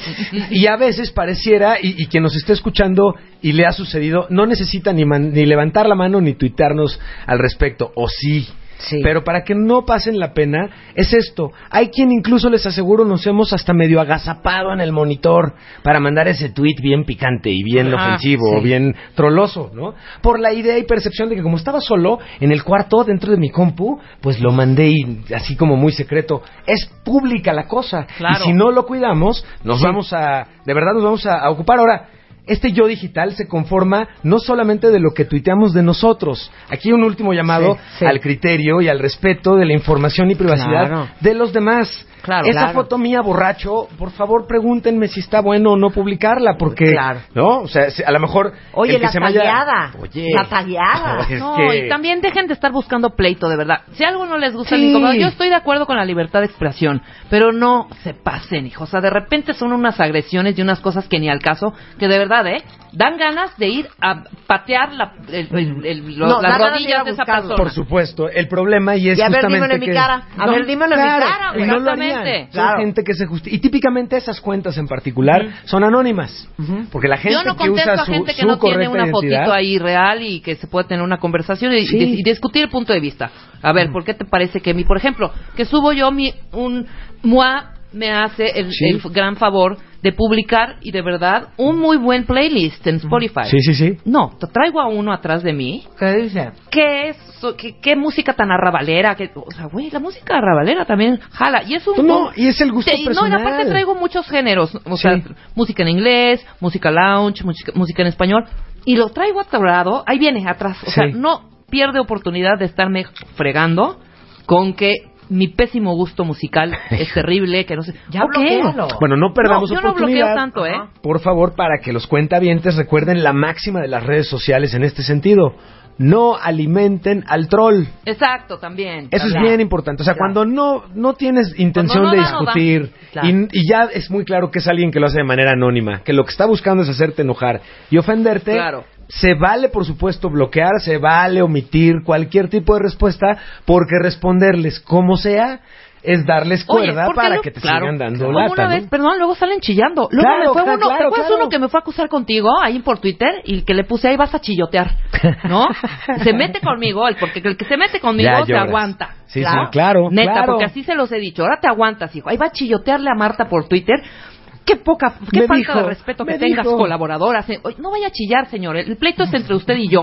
Y tú ¿no? lo estabas diciendo antes. Buena Rebeca vibra, por el amor de máximo. Dios. Hombre, sí, sí, de Bueno, yo todo esto porque de veras Sí. A esta mujer la corrieron porque en su cuenta personal escribió una cosa totalmente políticamente incorrecta. Ojo. Sí. Y eso es finalmente la moraleja. Cuidado, porque una vez que o sea, ojo, no crean que porque tu jefe está en Twitter y no te sigue en Facebook, tu jefe no va a poder tener acceso de ninguna manera a lo que publiques en esas redes Ahora, sociales. Es muy saber. sonso. Cada vez me imagino que más reclutadores checan los Se Twitter ha y los Facebook de a quién vas por a contratar, supuesto. saber Bueno, de qué va. Yo te, yo te diría, salvo que nuestros expertos me ratifiquen esto, es casi ya al revés. Primero los que hacen, lo, lo que hacen los reclutadores es revisan tus perfiles y casi te diría, lo hacen y se evitan el oso de Claro. llamarte. Si Claro. se dan cuenta que eres un elemento nocivo y preocupante Sí. por lo que sea, ¿no? En, Tú en ese sentido. con tus brothers, tu abogado. Claro, porque ese no es alguien a quien quieres llamar al área de marketing para que controle tu marca o maneje tus redes, Claro. por ejemplo, ¿no? Que tienes pésima ortografía y que te vale, que no tienes consideración con los demás, que insultas. Eso no es lo que quieres para nadie que Claro. vas a contratar y quieras ponerlo en áreas que tienen interacción con los clientes o con las ventas. como No, y ojo ¿no? también con los community managers. Hay que hacerles también un examen Sí. exhaustivo Sí. porque van a manejar tu, es tu imagen. Sí. ¿Cuántas horror. marcas han hundido los Hijo. community managers por Bueno, sus tweets? yo, yo creo que tendríamos que hacer un programa Vamos al a hacer respecto de las marcas. de los grandes fails de las marcas, porque eso, los grandes fails y los grandes aciertos de community managers que han estado Ah, en la chamba en el momento y vieron algo suceder y dijeron, a ver, tomo mi producto, lo subo y, y lo han hecho realmente muy bien, pero las marcas tienen sus momentos deliciosos también en Sí, esto. también. Qué miedo. Ese es el punto.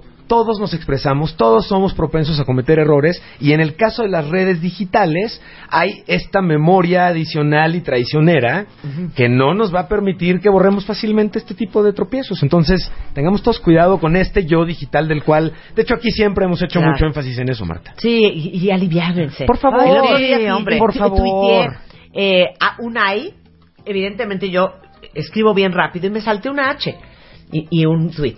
¡Qué bárbara, Marta! Sí, sí, sí. ¡Qué falta de ortografía! Yo, Ah, ay, sí, ya, ya, o sea, basta, ya, sí, sí, sí, entendemos perfecto el aire a ver, que el aire, ¡ay, qué horror! Sí. O sea, please, sí. relax. Sí, déjame te forwardeo También la hay gente que nada más está viendo a ver en qué lo agarran a uno. Claro, por supuesto. Por supuesto. A Emilio. Saldaña Pisu lo encuentran en arroba Pisu en Por redes. supuesto. Ténganlo ahí por cualquier cosa que se les ofrezca. Será Gracias. un placer. Pisu. Gracias a ustedes. Un placer tenerte aquí. Es mío. Y todos los casos, arriba en Marta de Baile.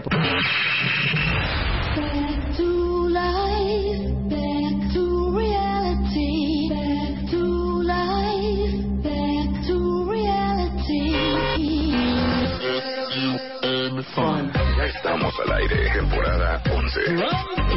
Desde hoy, tu único propósito es, es escuchar. Escuchar, escuchar.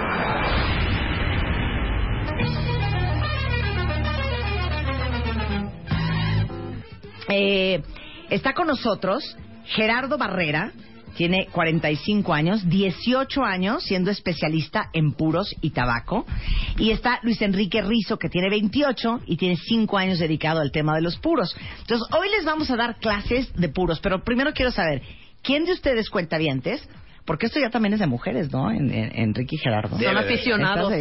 Claro, hay mujeres. también con Mi suegra fuma los, ya sé, de café creme, los delgaditos. Claro.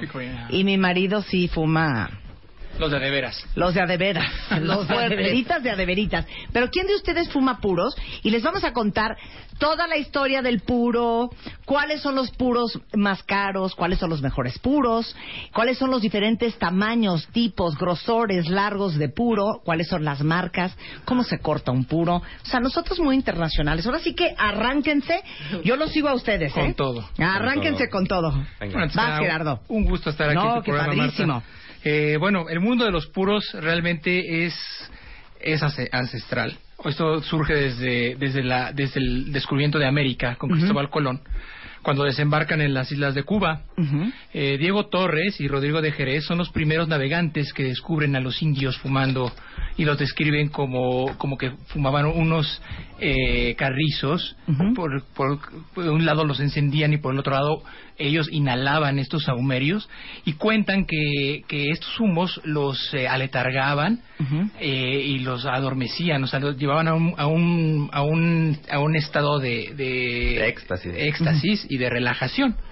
Bueno, obviamente después, eh, obviamente en nuestra cultura prehispánica, toda la cuestión del tabaco eh, siempre fue vista con medios de rituales, eh, con, eh, con- cosmogónicos también, ¿no? Y obviamente con el descubrimiento de América, eh, todo esto va cambiando. Y obviamente se torna, es- esa situación de cultura se va tornando más que nada como al, al fumar de la vida cotidiana. ¿no? Entonces, bueno, desde ahí tenemos también incluso que los mayas, hay incluso estelas eh, prehispánicas donde están eh, grabadas eh, imágenes de los indios fumando. O sea, esto es todo, esto ya es una cultura y desde más Entonces de sí 3.000 es años. cubano. Eh, bueno, mira, lo que pasa es que es Aunque se cubano. produce en otras partes del mundo, pero digamos que origina en Cuba. El, bueno, origina por cuestiones ge- geográficas únicamente, porque bueno, ahí es donde desembarcan. Pero realmente el tabaco es desde América. Es de América. Es de originario América. de Perú, al parecer. No hay un dato exclusivo de que nos diga exactamente dónde es el tabaco. Sabemos que es de América, hay unas historias por ahí atrás, pero eh, eh, por ahí de Perú y todo esto, y fue bajando, se fue moviendo, se llegó a México, después Antillas, todo el rollo, y se descubrió en las Antillas. Así es, por cuestiones geo- geográficas únicamente, porque. O sea, si hubiera llegado teorías. Cristóbal a Colón a Perú, Ah, igual también lo hubieran hubiéramos encontrado. Perú, ¿no? Ah, claro. hubiera De- encontrado. De hecho, dicen, por, por ejemplo, que es de Birmania. Muchos estudios dicen que los, los vikingos fueron los que lo empezaron a traer, En sus viajes, porque ellos, en teoría, fueron los primeros que llegaron a América. Y obviamente eh, se esparció por todo, todo el continente. Bueno, no se supone que, no, no me acuerdo el nombre, no sé si existe el nombre, pero el hombre que introdujo el puro a Europa lo encarcelaron porque cuando exhalaba humo por la boca lo vieron es. como algo del diablo. Fue Diego Claro. Torres, precisamente Ah, uno de ¿fue los Diego? dos marinos Sí. que vieron, Diego Torres y Rodrigo de Jerez, que, fu- que fueron los que vieron a los indios. Ellos trajeron también en su, en su, en su viaje tabaco. Estaba claro. Entonces eh, se empezó a, a dar el hábito, pero obviamente no toda la gente lo conocía. Entonces lo vieron fumar y lo, fue el primer, ahora sí que fue el primer- la primera víctima de la Inquisición. Y Claro, encarcelado por la Inquisición por estar sacando humo. Uy, si nos vieran haciendo donitas. Ahorita. Y si nos vieran haciendo donitas. Ah, Ok, y entonces con- continuemos con la historia. Bueno. ¿Cuándo ya se empieza a fabricar de manera oficial? Obviamente en el siglo XVI eh, empieza ya la comercialización de todo lo que es el tabaco y la industria. Obviamente la Nueva España lo lleva a, a lo que son las... eh, lleva todo lo que es el, el- el conteo del tabaco, la, la, la introducción a, a España, Ajá. ¿verdad? Eh, y empiezan, a, empiezan ellos a fabricarlo, empiezan a contabilizar el tabaco. E incluso también lo utilizaban como moneda para pagarle a raya a los indígenas, etcétera, porque obviamente bueno se seguía seguía fumándose aquí. Era como un intercambio económico. Así ¿no? es, y obviamente ver, pedazo pues todo esto va va este va creciendo, va creciendo toda esta industria, se crean las fábricas, ¿verdad? Hay fábricas muy sí. antiguas, la primera que, que puedo de- mencionarte es la fábrica de Belinda en Cuba. Obviamente pues de ahí sale todo porque ahí fue donde llegaron a Cuba. O sea, antes de Coiba. Así es, Sí, muchas- no, Cohiba, es Cohiba nuevo casi, ¿no? Sí, hay marcas mucho marca más nueva. antiguas como como Belinda, como Partagás, como Romeo y Julieta. Hoyo en Monterrey. Hoyo de Monterrey. Sí, realmente Coiba fue una marca que, po- que popularizó realmente el comandante Fidel, ¿verdad? es. Para este. Esto es lo que mastican los futbolistas de béisbol, perdón, los futbolistas. Sí, pero no es así. acabo de decir. No. Sí, los futbolistas futbolistas de de béisbol. O sea, los Esa me futbolistas. la guardas. Momento de escaleta, Sí, por favor. exacto. No, Los manches, futbolistas perdón. de béisbol, Eso es lo que es más- una es joya. que se Mira, mastica. el, el No, tabaco no así, no es así. es una de las variedades de tabaco y uno de los procesos. Ok, el ese tabaco huele delicioso, ¿eh? Ujú. El tabaco obviamente se, se fuma, ¿verdad? Pero también se inhala Ajá. en forma de rapé.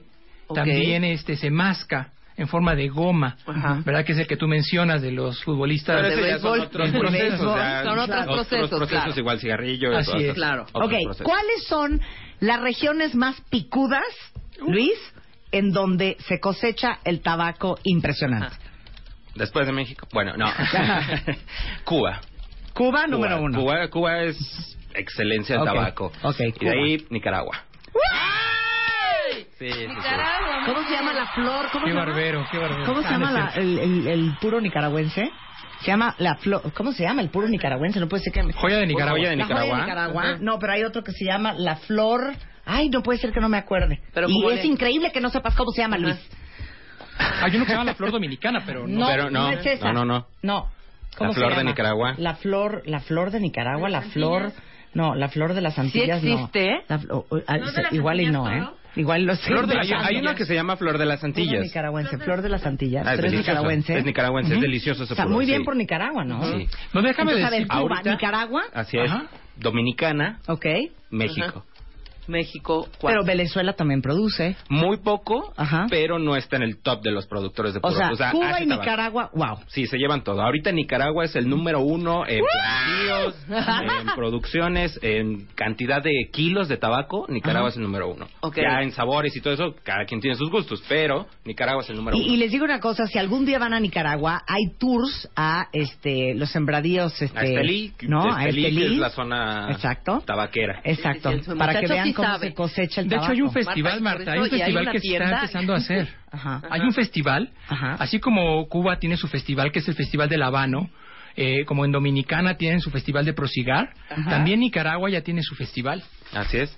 Ahora, por ejemplo, ¿Ya ahorita que les trajimos unas revistas, ya vamos a comentar eso. Este, esta revista trae los 25 mejores puros del año. Cigar aficionado. Así es. Esa revista, eh, Que de hecho traemos para regalarles cuenta bien. Exacto, es como la ley de los puros esa revista. Ajá. Ajá. Y el número uno del año Ujú. pasado Sí. es nicaragüense. Fue nicaragüense. Ah, ok. Que fue My eh, Father Levillu. My Father Levillu. Ajá. ¿Qué es eso? Vale, My Father es Es una tan, marca. es, es tan tipo, tan típico de Nicaragua que tenemos una gran influencia Gringa. como diría mi, mi abuela. todo en inglés. Nosotros no decimos estacionarte, dices parquear. Parquear. No Ujú. dices cerrar la puerta, dices enllavar. Ajá, sí, claro. Este, no dices tocino jamás, dices Dices bacon. bacon. Entonces no me no me sorprende que el, el puro se llama My Father Leviju. Y My Father es una marca. Es Ajá. una marca, es un torpedo el que fue eh, eh, rankeado como el número uno del año. Ahora, ahí te va una pregunta de los 64 A ver. millones de tabacos. ¿Qué es lo que evalúan para darle a este puro nicaragüense el primer lugar?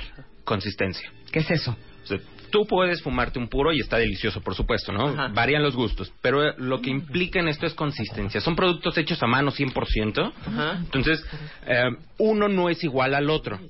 Pero lo que ellos evalúan es que haya consistencia. Ajá. Una caja que sea la misma, todos me sepan igual, similar. Ok. Que, no, que me quemen bien, que combustionen bien, Ajá. que evolucione bien, que tenga buen sabor el tabaco, que esté bien añejado el tabaco. Todo eso es lo que evalúan ellos. O sea, no nada más de, ah, me gustó y ya es el número Sí, uno. nada más no. el sabor y ya. No, no, no, estos cuates se pasan mucho tiempo fumando, fumando, fumando, Ajá. mm, de verdad con el propósito de evaluar bien un puro. Ahora, el catador o cómo se le puede llamar de puro. Sí, catador. llama? Catador. Eh, catador, sí. Catador. Nunca le da el golpe, No, jamás. no, jamás. O sea, para catar y para saber qué fuerte, qué tan fuerte es o na- nada. No, nada, nada. De hecho, cuenta bien y Ujú. tienes que saberlo. Ok. Al puro no se le da el golpe, es nada Así más es. estarlo este, Degustando. Es que a mi marido ¿no? sí le da el golpe tan mal. No, pues está Es cañón porque marea, Sí, te vas se a unos, unos mareadas. torpedos y ahí te encargo. Lo hubieras traído al programa para que Sí, platicáramos exacto, con él. exacto. A ver, entonces, ¿qué evalúan? ¿La forma?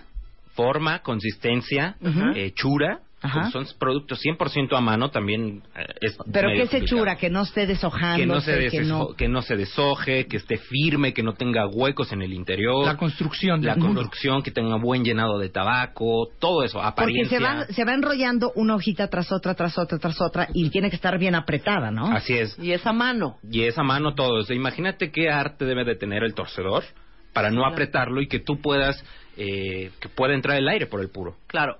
El torcedor es quien hace este Así trabajo. Así Es se el- llama. Así se llama. Son Así- soy torcedor de. Así de y, puro. y para ser un torcedor de puros puede pasar muchísimo tiempo. Esto incluso en Cuba se va heredando de generación en generación, de padres a hijos. Ajá. Y obviamente para que ya el- el- la persona sea considerada un torcedor, ya pasaron mucho tiempo, todo un proceso. Incluso hay torcedores que se especializan únicamente en la elaboración de, de un formato, es decir, de, un, de una forma en, espe- en particular de cada puro. Es lo único que hacen. O sea, hay- gente Claro, así tan especialistas, especialista. claro. Y además no nada más juntar las hojitas y enrollarlas. Eh, es todo un proceso, como pueden ver aquí las hojas de tabaco que trajimos. Sí. Eh, el puro, para su construcción o para su hechura, se basa de diferentes maneras, tanto la selección de las hojas, pero eh, lo que decía Enrique también, el, la mano del torcedor. Eh, si está muy enojado está en ese momento, lo puede hacer más apretado. Porque además, una vez que enrollan el tabaco, ¿verdad? pasa a una prensa.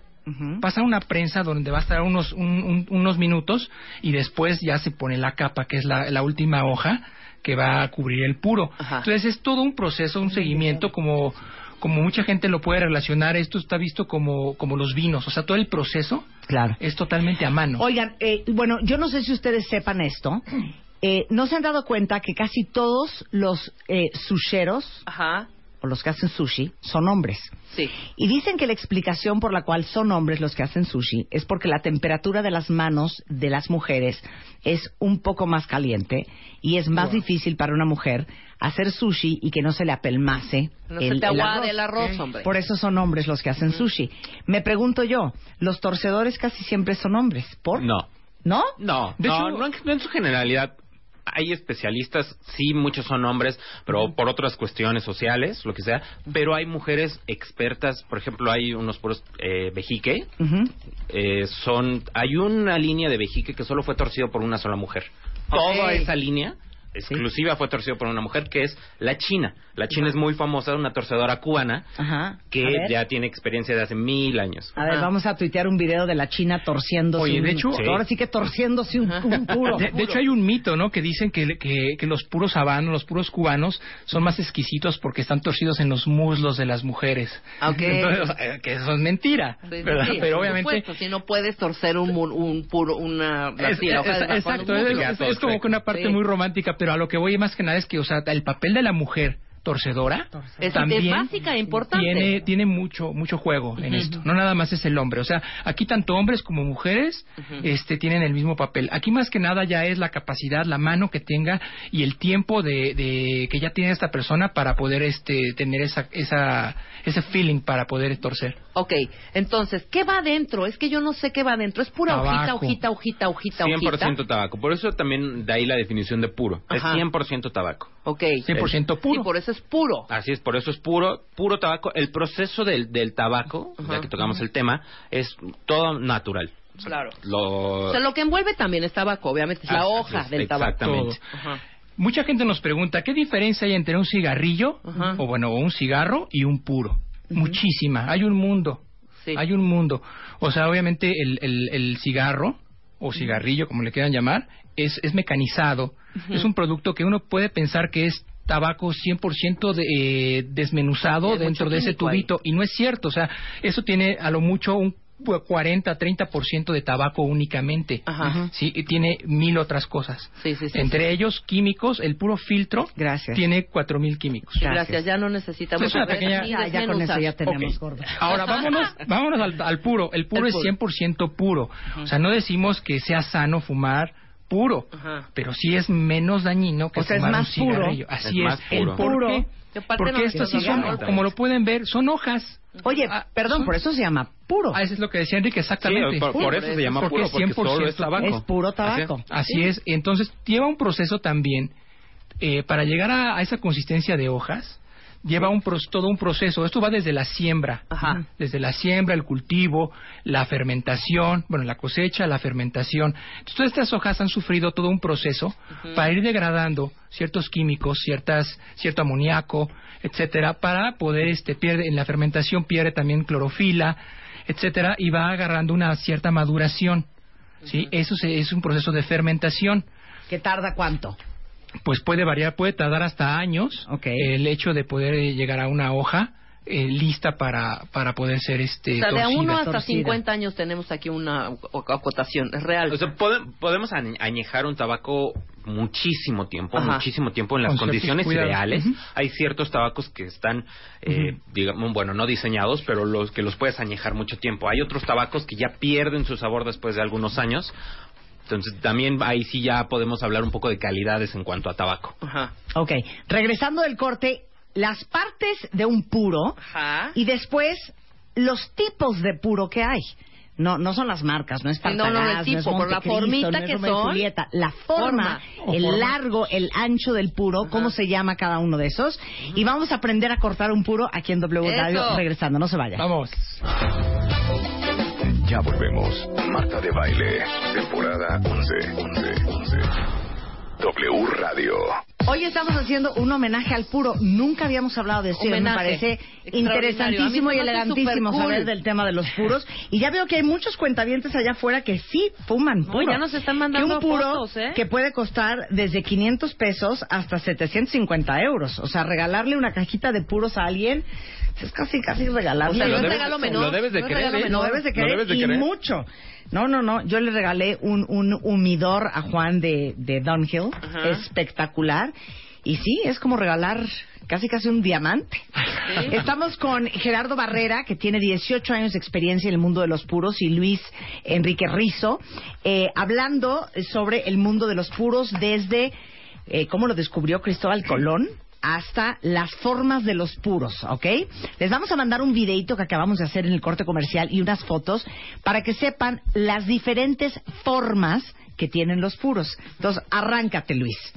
Pues mira, eh, más que nada, aquí varía mucho la creatividad de cada torcedor, porque todas las formas salieron de la creatividad de los torcedores. Tenemos desde un Churchill, que es un puro bastante largo Churchill es largo y, y delgado. y delgado. Pero el- Periscope. Ahí ¿Cuál es? Periscope. Ahí lo pueden checar. Pero es un puro que te, que te da un de fumada dos horas y media. Entonces, si tienes dos horas y media, tres horas, échatelo y lo vas a disfrutar. Pero, y de ahí eh, ya nos vamos a un Salomón, que es como doble punta, por Doble así decirlo. punta, ok. Empieza gordo y, y va terminando un poquito más delgado. Ajá. Todas las vitolas que te voy a mencionar varían ¿Las en qué? sabor. Vitolas. Ajá. Se ¿Qué llaman es vitolas que son las formas de cada Ok. puro. Las vitolas de un puro. Exacto. Vari-. Varían en sabor. Ok. Juan te va a amar después de esto. Sí, ok, muy bien. Varían en sabor porque, aunque es el mismo tabaco, la forma de cada puro cambia el sabor del tabaco. Ok. Evoluciona totalmente Pero entonces, diferente. que entre más corto, más fuerte, entre más largo, más suave. Sí, entre más cortos, sí, en general es más, más De fuerte. ¿Por qué?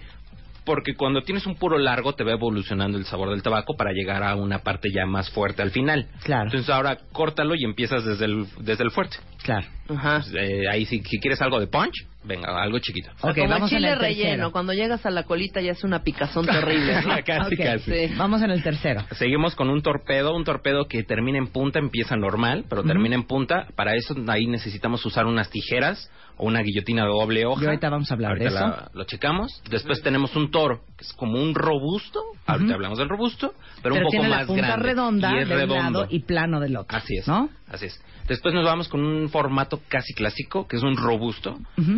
Ujú. Eh, Es más corto. Es más corto, tiene unas 5 pulgadas de largo en su generalidad y es lo que más se fuma. Después tenemos un doble figurado. Eso, si tú lo ves, es como las caricaturas de Box Bunny. Sí, puro, es el típico puro de Sí. Box Bunny. Eso, eso también evoluciona muy diferente, muy, muy rico puro. Ok. O sea, esos formatos son muy buenos. Ok. Después nos vamos por un short robusto, Ujú. que es algo... Que Esto es para cuando tienes como 12 minutos para fumarte un puro, ¿no? Es muy Pues no tanto, ¿no? Digo, como a- media a lo mejor hora, ese una, te lo ¿no? puedes echar en una hora. Ok. Ajá.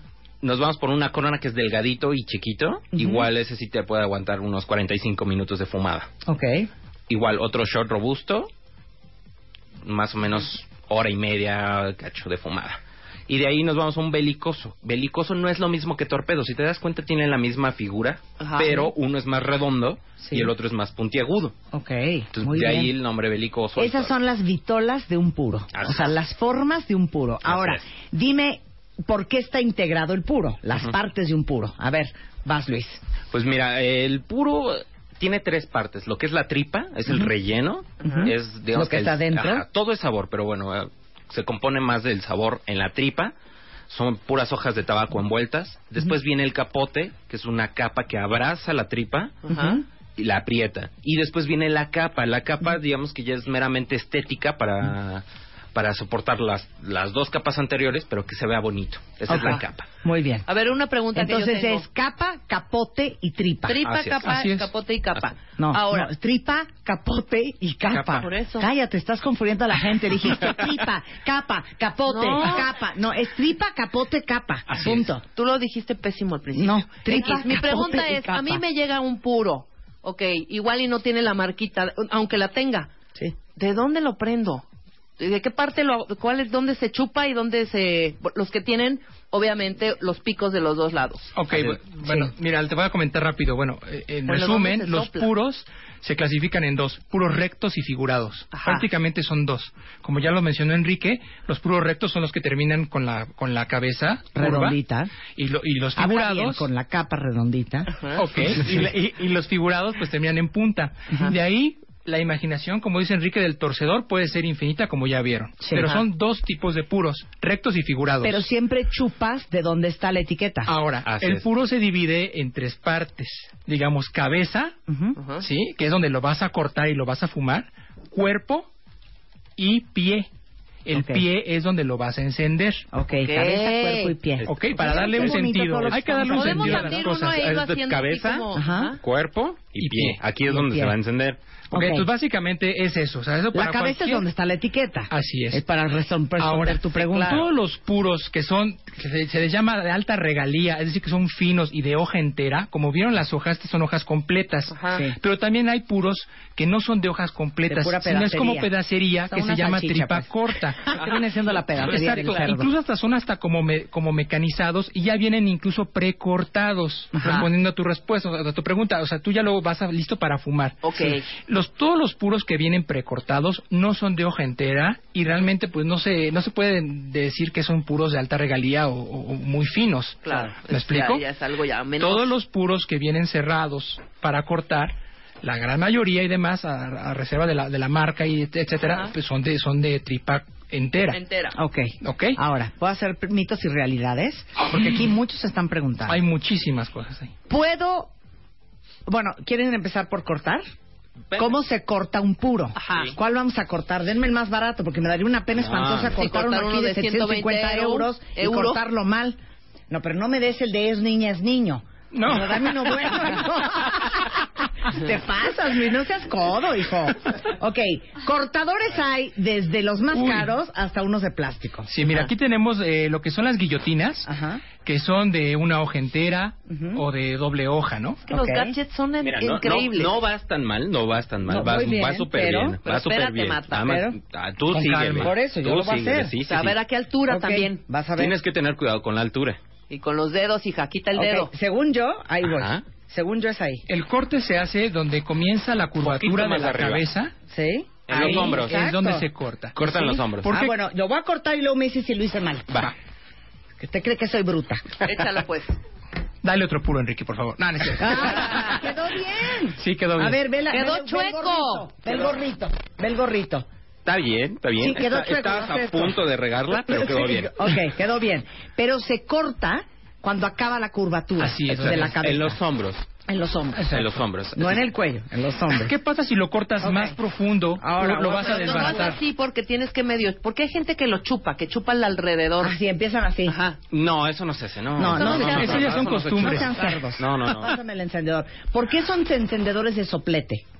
Porque, porque que encienden muy rápido, el calor es bastante alto, no es lo mismo que un encendedor de Ok. Vic, entonces Ajá. encienden mucho más rápido. Ok. Y también No te por comodidad. años con Ok. tu Y comodidad para el exterior. Sí, venga, sí, la doña, venga, doña. Ok, va, ¿eh? Ole. Venga. Vamos a ver si lo sorprende.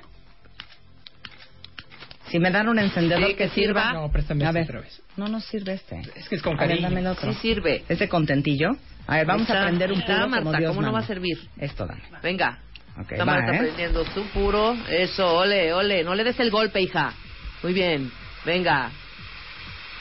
Le falta, Lista, le falta. todavía, ¿eh? Ah, Venga, ¿tú cómo está. sabes que le falta? Ya, ya está. ¿Listo? Ya. Pero abre los ojos, Marta, porque si no, no te, te vas a quemar. Sí.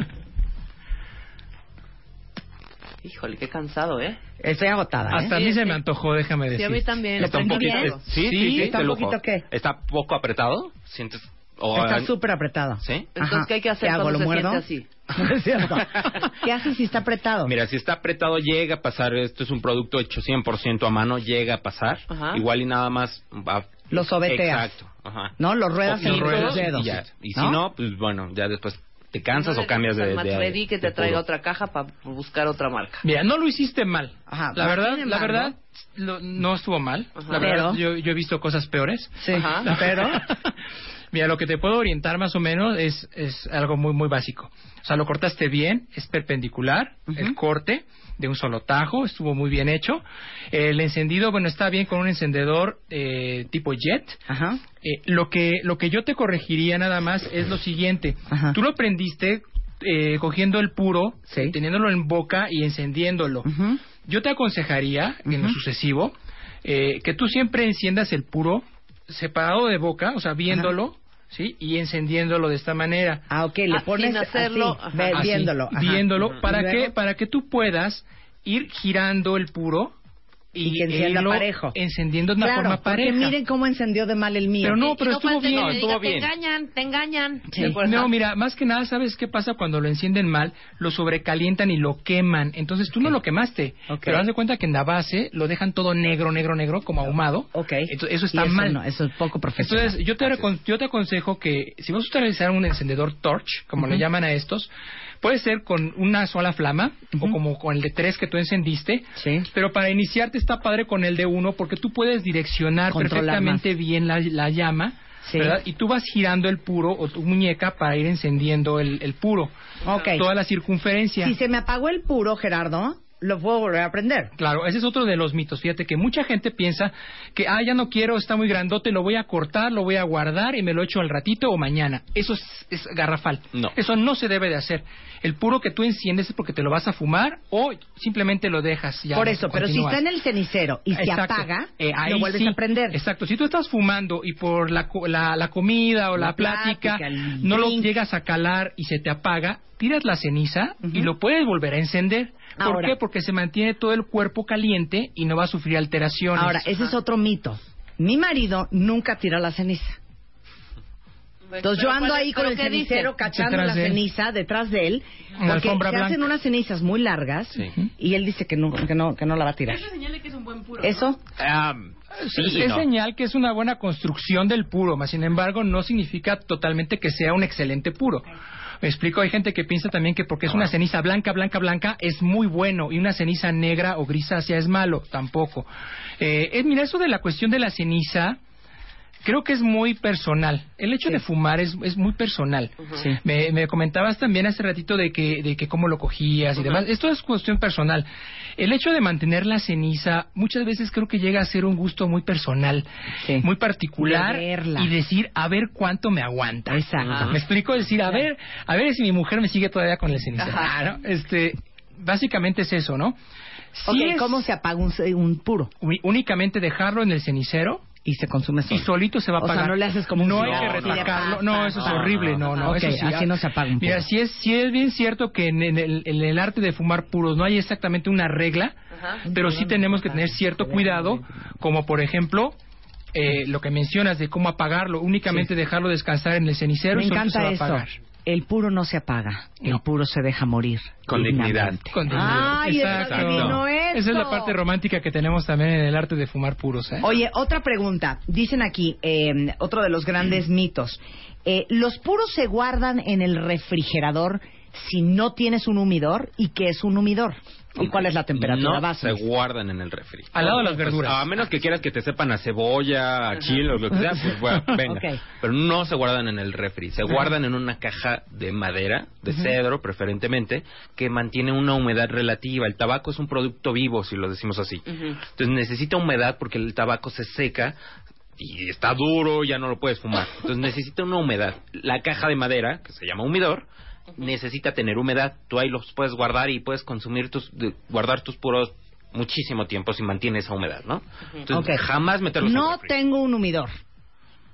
No tengo una Lo caja de puedo madera. guardar en un topper con un algodón húmedo. Sí. Te lo juro. Me Sí se vale. puede, sí se puede. Pero acabas de se comprar un. Downhill, ¿no? No, entiendo. yo no, pero si alguien dice, no tengo humidor, Claro, lo puedo puedes guardar en un topper con Sí. un algodón húmedo. Claro. Sí, exacto. Te lo juro que sí. Agua destilada para que no pase hongo o lo que sea el agua y se, se guarda en el topper. Ok. los puros no se mastican. No, Ni jamás. se chupetean, ni se muerden de se la punta. Se chupan y todo lo normal porque estás en la boca, lo que sea, pero no se, no se muerden, no se chupan, Sí. no se... No se le quita un pedazo y lo anda uno no, masticando. no, no, no, jamás. Ok, ¿cuánto cuesta un puro? ¿De cuánto a cuánto? Ajá. Coiba ya, ¿no?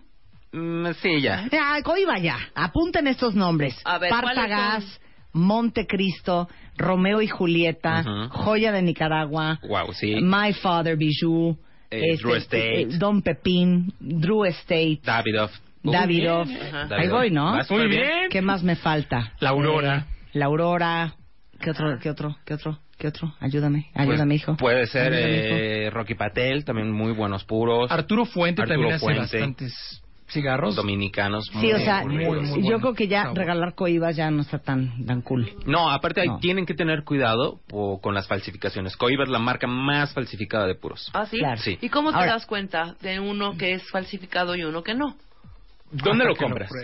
¿En dónde? O sea, obviamente hasta que lo pruebas, pero ¿en dónde lo compras? que ya lo compra en el metro, en, en Lázaro Cárdenas. en la Sí, Lázaro Cárdenas. exacto, También o sea, está cañón. Lo compras en Veracruz y te lo ofrecen en la calle, te lo ofrecen Sí. en la playa, dices, oye, no. Claro, en la Pues esto calle es- o en la Esto es un playa. producto eh, Claro. de alta calidad como para que te lo vendan en la playa, entonces no lo compras. Y Claro. un puro que te cuesta 700 pesos y te lo venden en la playa Sí, 100, claro, claro, obvio claro. es una pirata. Pero el sabor sí me imagino, obviamente, que ahí varía impresionante. Y sabes qué, tienes que tener mucho cuidado porque hay historias que hasta periódico le meten a los puros piratas. ¡Eh! Entonces te estás metiendo Hojas de periódico, plátano. No, hojas de plátano Sí, claro. Y es y eso va al cuerpo. Sí, claro. Oye, ahora dígame una cosa. ¿Cuánto cuesta un puro? ¿De cuánto a cuánto?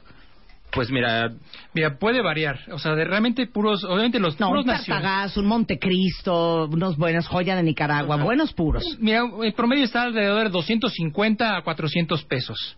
Ya de ahí podemos brincar a, a, a habanos de más No, alta le regalía, digo, que te cuestan caja, 500. Un puro, hija, ¿de qué hablas? ¿Un No, puro? Un puro. O sea, no la cajita esta. No, Perdón, ¿eh? no, o sea, cada cajita que se le regala a Juan, yo me quiero morir. Yo hijo. pensé que era la caja que costaba 200 No, hija, tú oye, entras pues a comprar puros y sales con una cuenta de 20 mil pesos. claro, ¿De qué claro. me estás hablando? Sí, no, no. No, el puro está cañón. O sea, de hecho, la, una de las cajas más caras ha, ha sido la caja de Vejique, que es eh, para conmemorar el 40 aniversario de la marca, y, y estaba cotizada en 16 mil euros. No, bueno. 20 pu- Hay 20 puros, puros. de 750 20 euros. Sí, claro. claro, claro, claro. Y Juan, que se fuma tres al día, con eso les digo, saquen ustedes la cuenta. no, ahora hay, hay un solo puro de 500 dólares. Sí. Uno Sí, solo. por ¿Qué es supuesto. Eh, Davidoff de oro. El David de Oro. Otra muy buena pregunta de una cuentaviente. Dice Javier, es cuentaviente, hombre.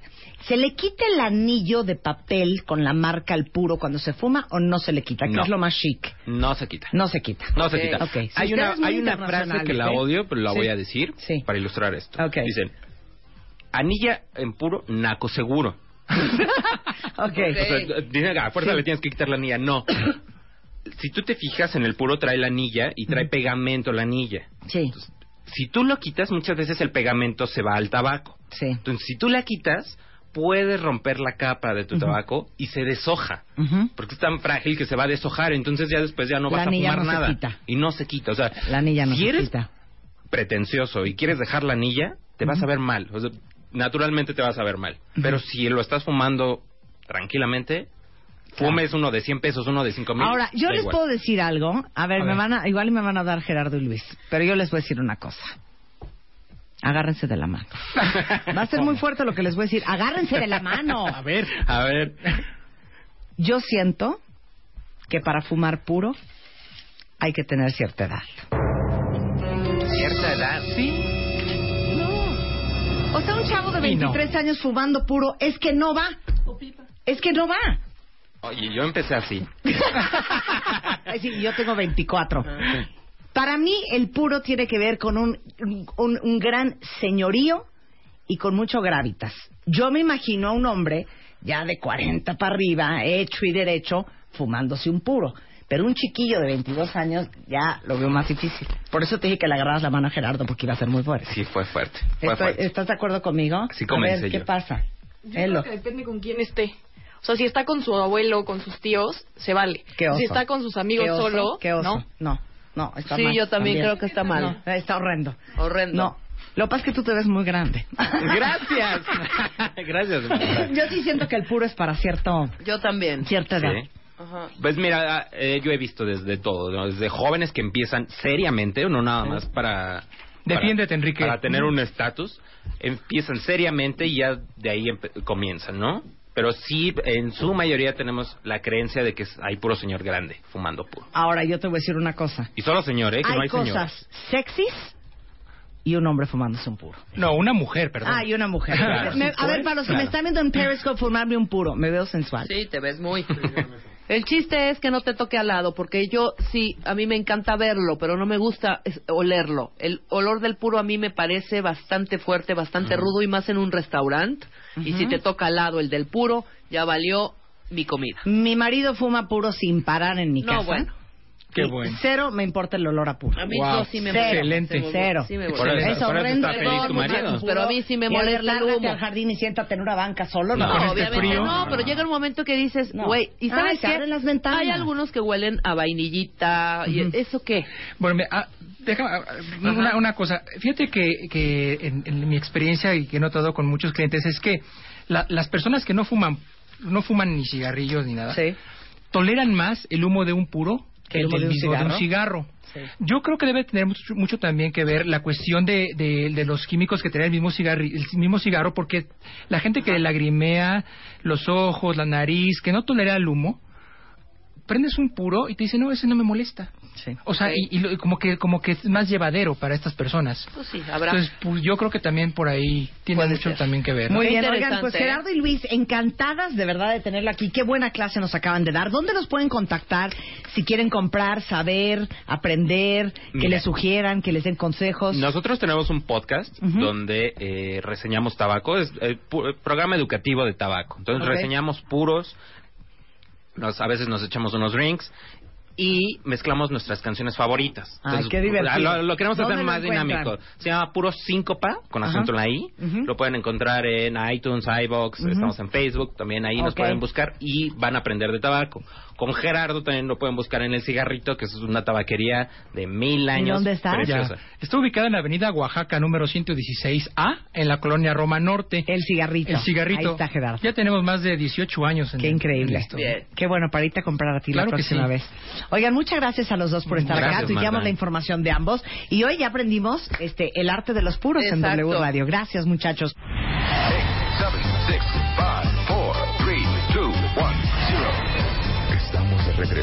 Temporada 11 con Marta de Baile. Continuamos. Quien no conoce su historia está condenado a repetirla. Cuentavientes, ustedes lo saben muy bien. No es, eh, no es un secreto.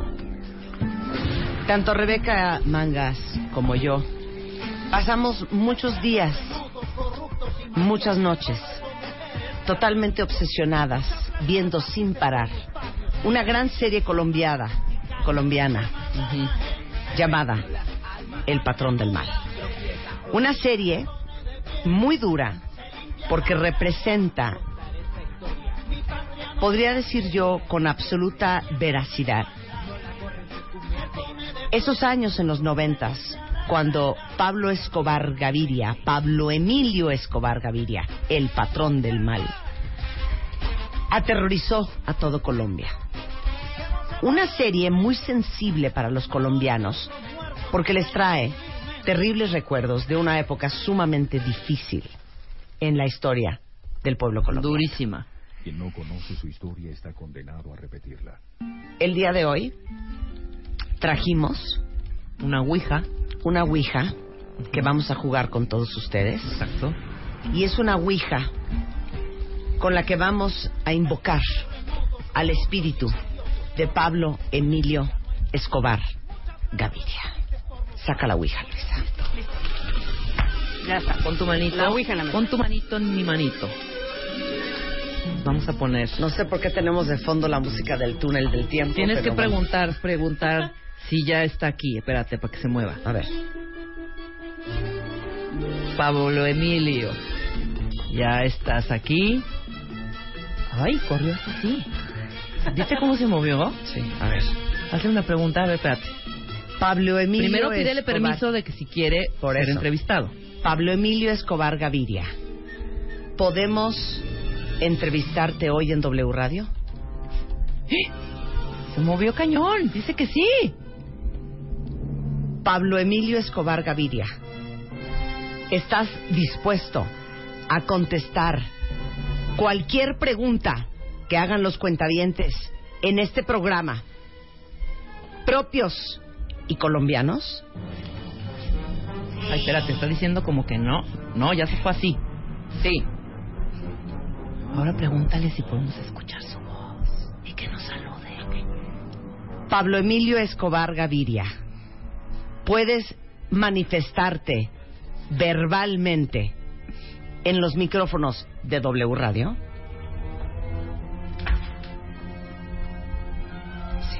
Que sí, ahora pero dile que queremos oírlo, hombre. Pablo Emilio que Escobar Gaviria. entendiendo.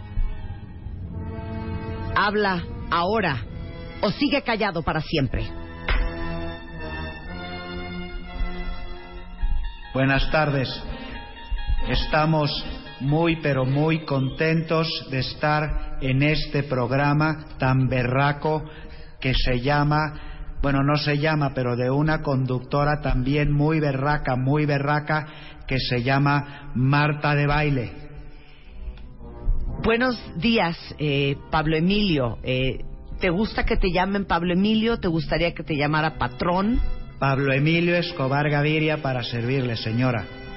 Pablo Emilio Escobar Gaviria, donde sea que estés, te queremos preguntar, ¿estás en el cielo o estás en el infierno? Definitivamente tengo que contestar que no estoy en un infierno, pero es más divertido que haberme ido al cielo porque aquí estamos todos, estamos el chili, el topo, el marino, está el mariachi, están todos, está todo el cartel de Medellín, señora.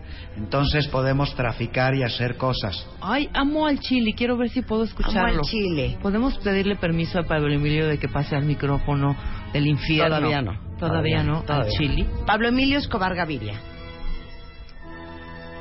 A varios años de su muerte, ¿qué es lo que más extraña de estar en la Tierra?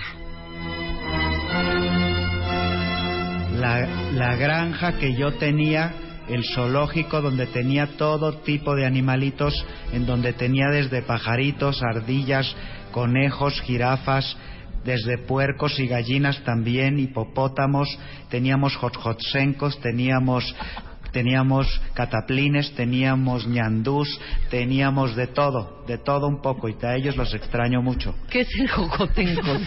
¿Qué es el jocotenco? Perdón, Pablo Emilio Escobar. Teníamos especies que no conoce la especie humana. Teníamos guatanarcios, teníamos guanerges, teníamos cataplines, teníamos jatirampayos, teníamos caitipibillos. Y me imagino que un dineral le ha de haber costado eso, don Emilio. Una fortuna. Don Pablo Emilio.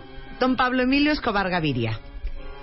Sin duda alguna, en eh, una gran serie que se llama El Patrón del Mal, que representó su vida, creo que con mucho, con mucha veracidad, sale su esposa. Su esposa, La patico. la Patico. Hábleme un poco de la Patico, hábleme de esa relación con la Patico, porque nosotros vemos en la serie que usted es un hombre de muchas mujeres, pero constantemente veíamos pleitos entre usted y la Patico, cuando le- la Patico se le ponía celosa, cuando la Patico le reclamaba, cuando la Patico andaba nerviosa, o cuando la Patico intuía que usted andaba con alguien.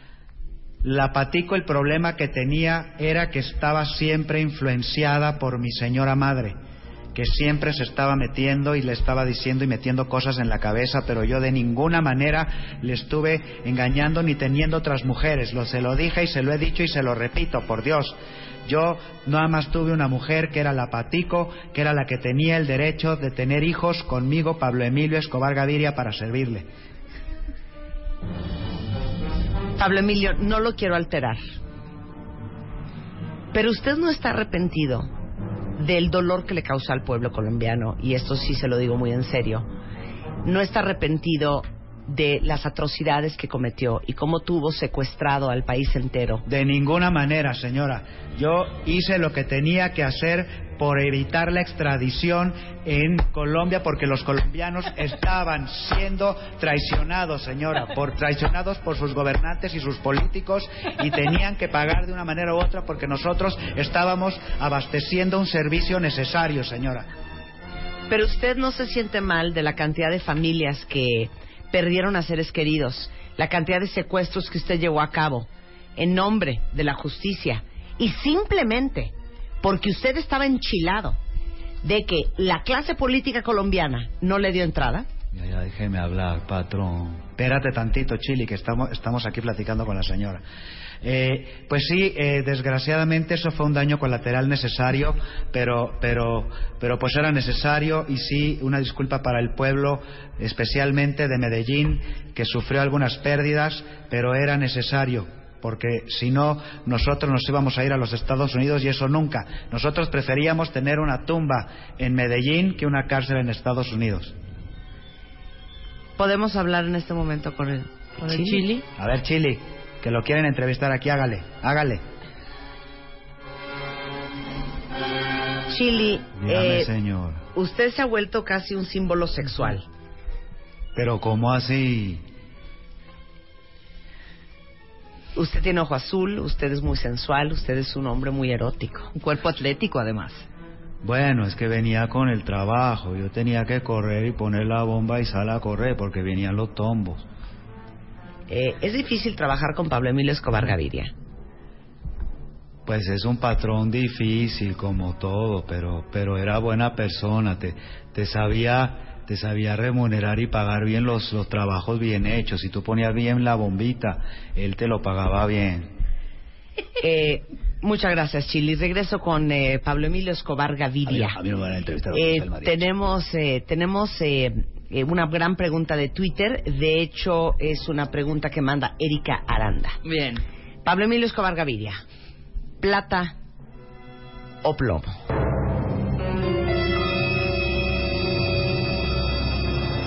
Definitivamente siempre hubo de las dos, porque era el ofrecimiento que yo les hacía y les decía que o aceptaban la plata o aceptaban el plomo, y había unos que aceptaban la plata y si no, yo los amenazaba y aceptaban el plomo. Y entonces era, era muy berraco porque yo decía, o usted me acepta la plata, o mire, yo le mato a usted, a la mamá, al papá, a la abuelita, a los hijos, a los tíos, a los amigos, al señor de la tiendita de la esquina, al de la bicicleta, al perro que está haciendo caca en el camellón, a todos se los mato, fíjese. Y lo aceptaban. Tienes una enfermedad. ¡Jesús Ay, Dios mío. Está idéntico, hijo. ¿Cómo quieren que periscopee? Sí, o sea, no, ¿qué claro. creían? ¿Que era Pablo Emilio Escobar. Gaviria? Sí, es Jesús Guzmán, ¿no? No, hubo gente que pensó que era el hijo de Pablo Emilio Escobar. No, hombre, no, no. No, no. Oigan, es que déjenme decirles cómo nació esto. Neta, eh, Rebeca y yo, yo no sé quién más de ustedes está enfermo viendo el patrón del mal. Yo ya la acabé, Rebeca ya la acabó. Tú la estás viendo, Yo ¿no? la estoy viendo y voy a la mitad. Va a la No, mitad, hombre, Jesús. No, lo que te falta, hijo, y vas a quedarte con Y es que siento que falta mucho por, precisamente por cómo hablan los colombianos, Sí, que, claro. que hablan como lento y van arrastrando las palabras. Van así, Eso hizo que durara setenta y tantos capítulos, debió haber durado treinta, creo. A ver, el mariachi rápido, nada más dos cosas. El mariachi, eres un estúpido. Entonces me habla, digo, ¿cuál me habla? Me manda un voice note por WhatsApp y me dice, que te dije, te dije así como, señor, hace mucho tiempo que yo no estoy en su programa y si usted a mí no me invita, mire, yo le mato el perro, las ardillas, los conejos y todos los animalitos que tenga usted en su jardín, señora.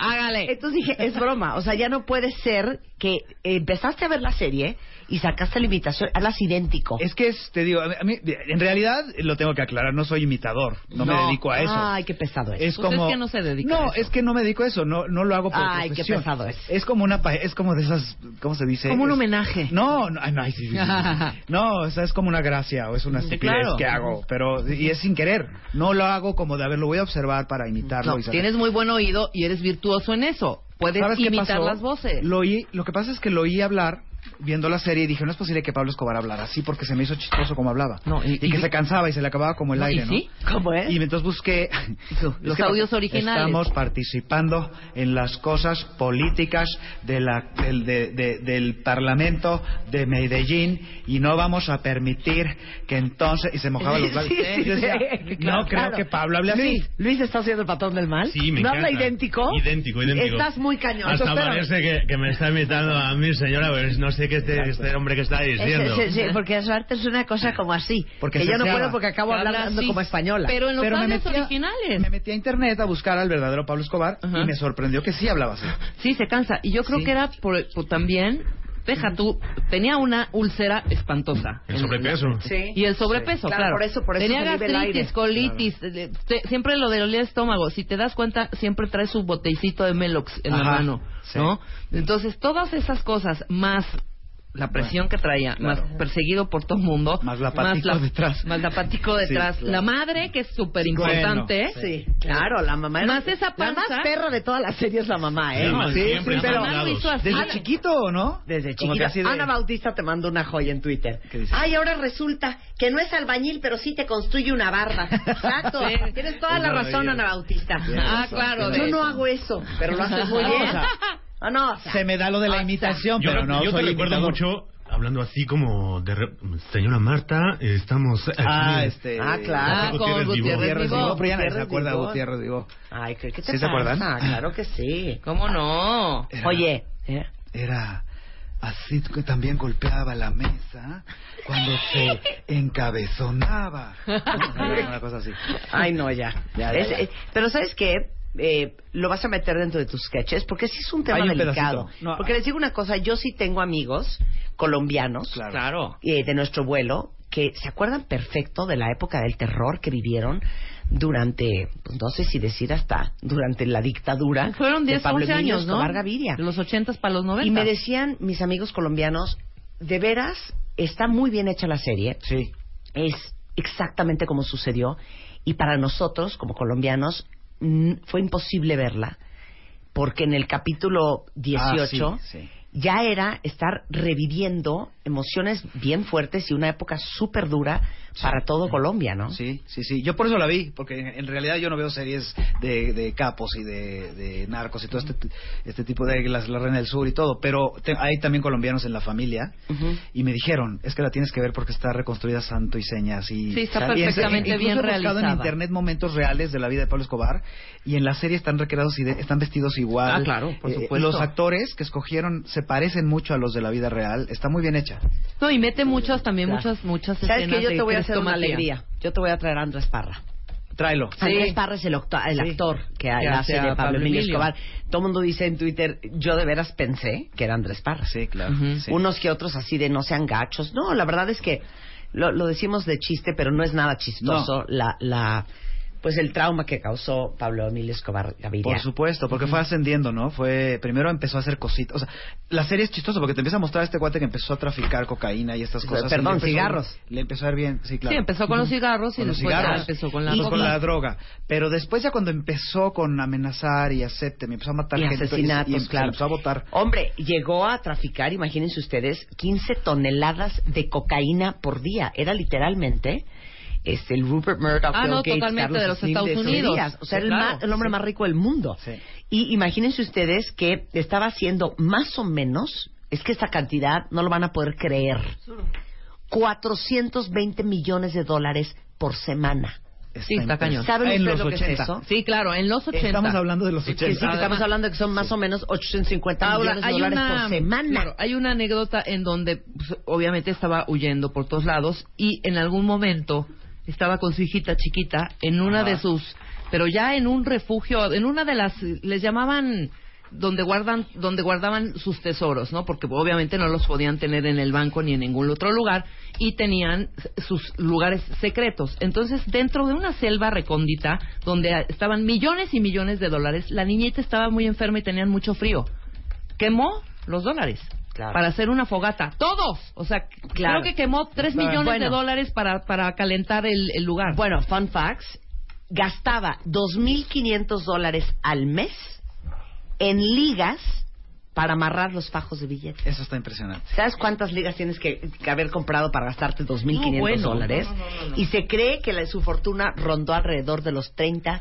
billones de Seguro. dólares. Y seguramente en una selva por ahí en Colombia, en Medellín o en algún lugar de, de Colombia, hay- habrá bajo tierra millones de dólares, ¿eh? Pues encontraron apenas en Miami una, un tesoro Ah, sí. en una casa que demolieron, la compraron, la demolieron y encontraron una caja fuerte con supuestos tesoros de Pablo Escobar. Ujú. Entonces, No, sí, hay un montón de cosas todavía escondidas. 18. Ahora, Hay a mí muchos sabes qué es lugares lo que en todavía me da más la lana. escalofríos.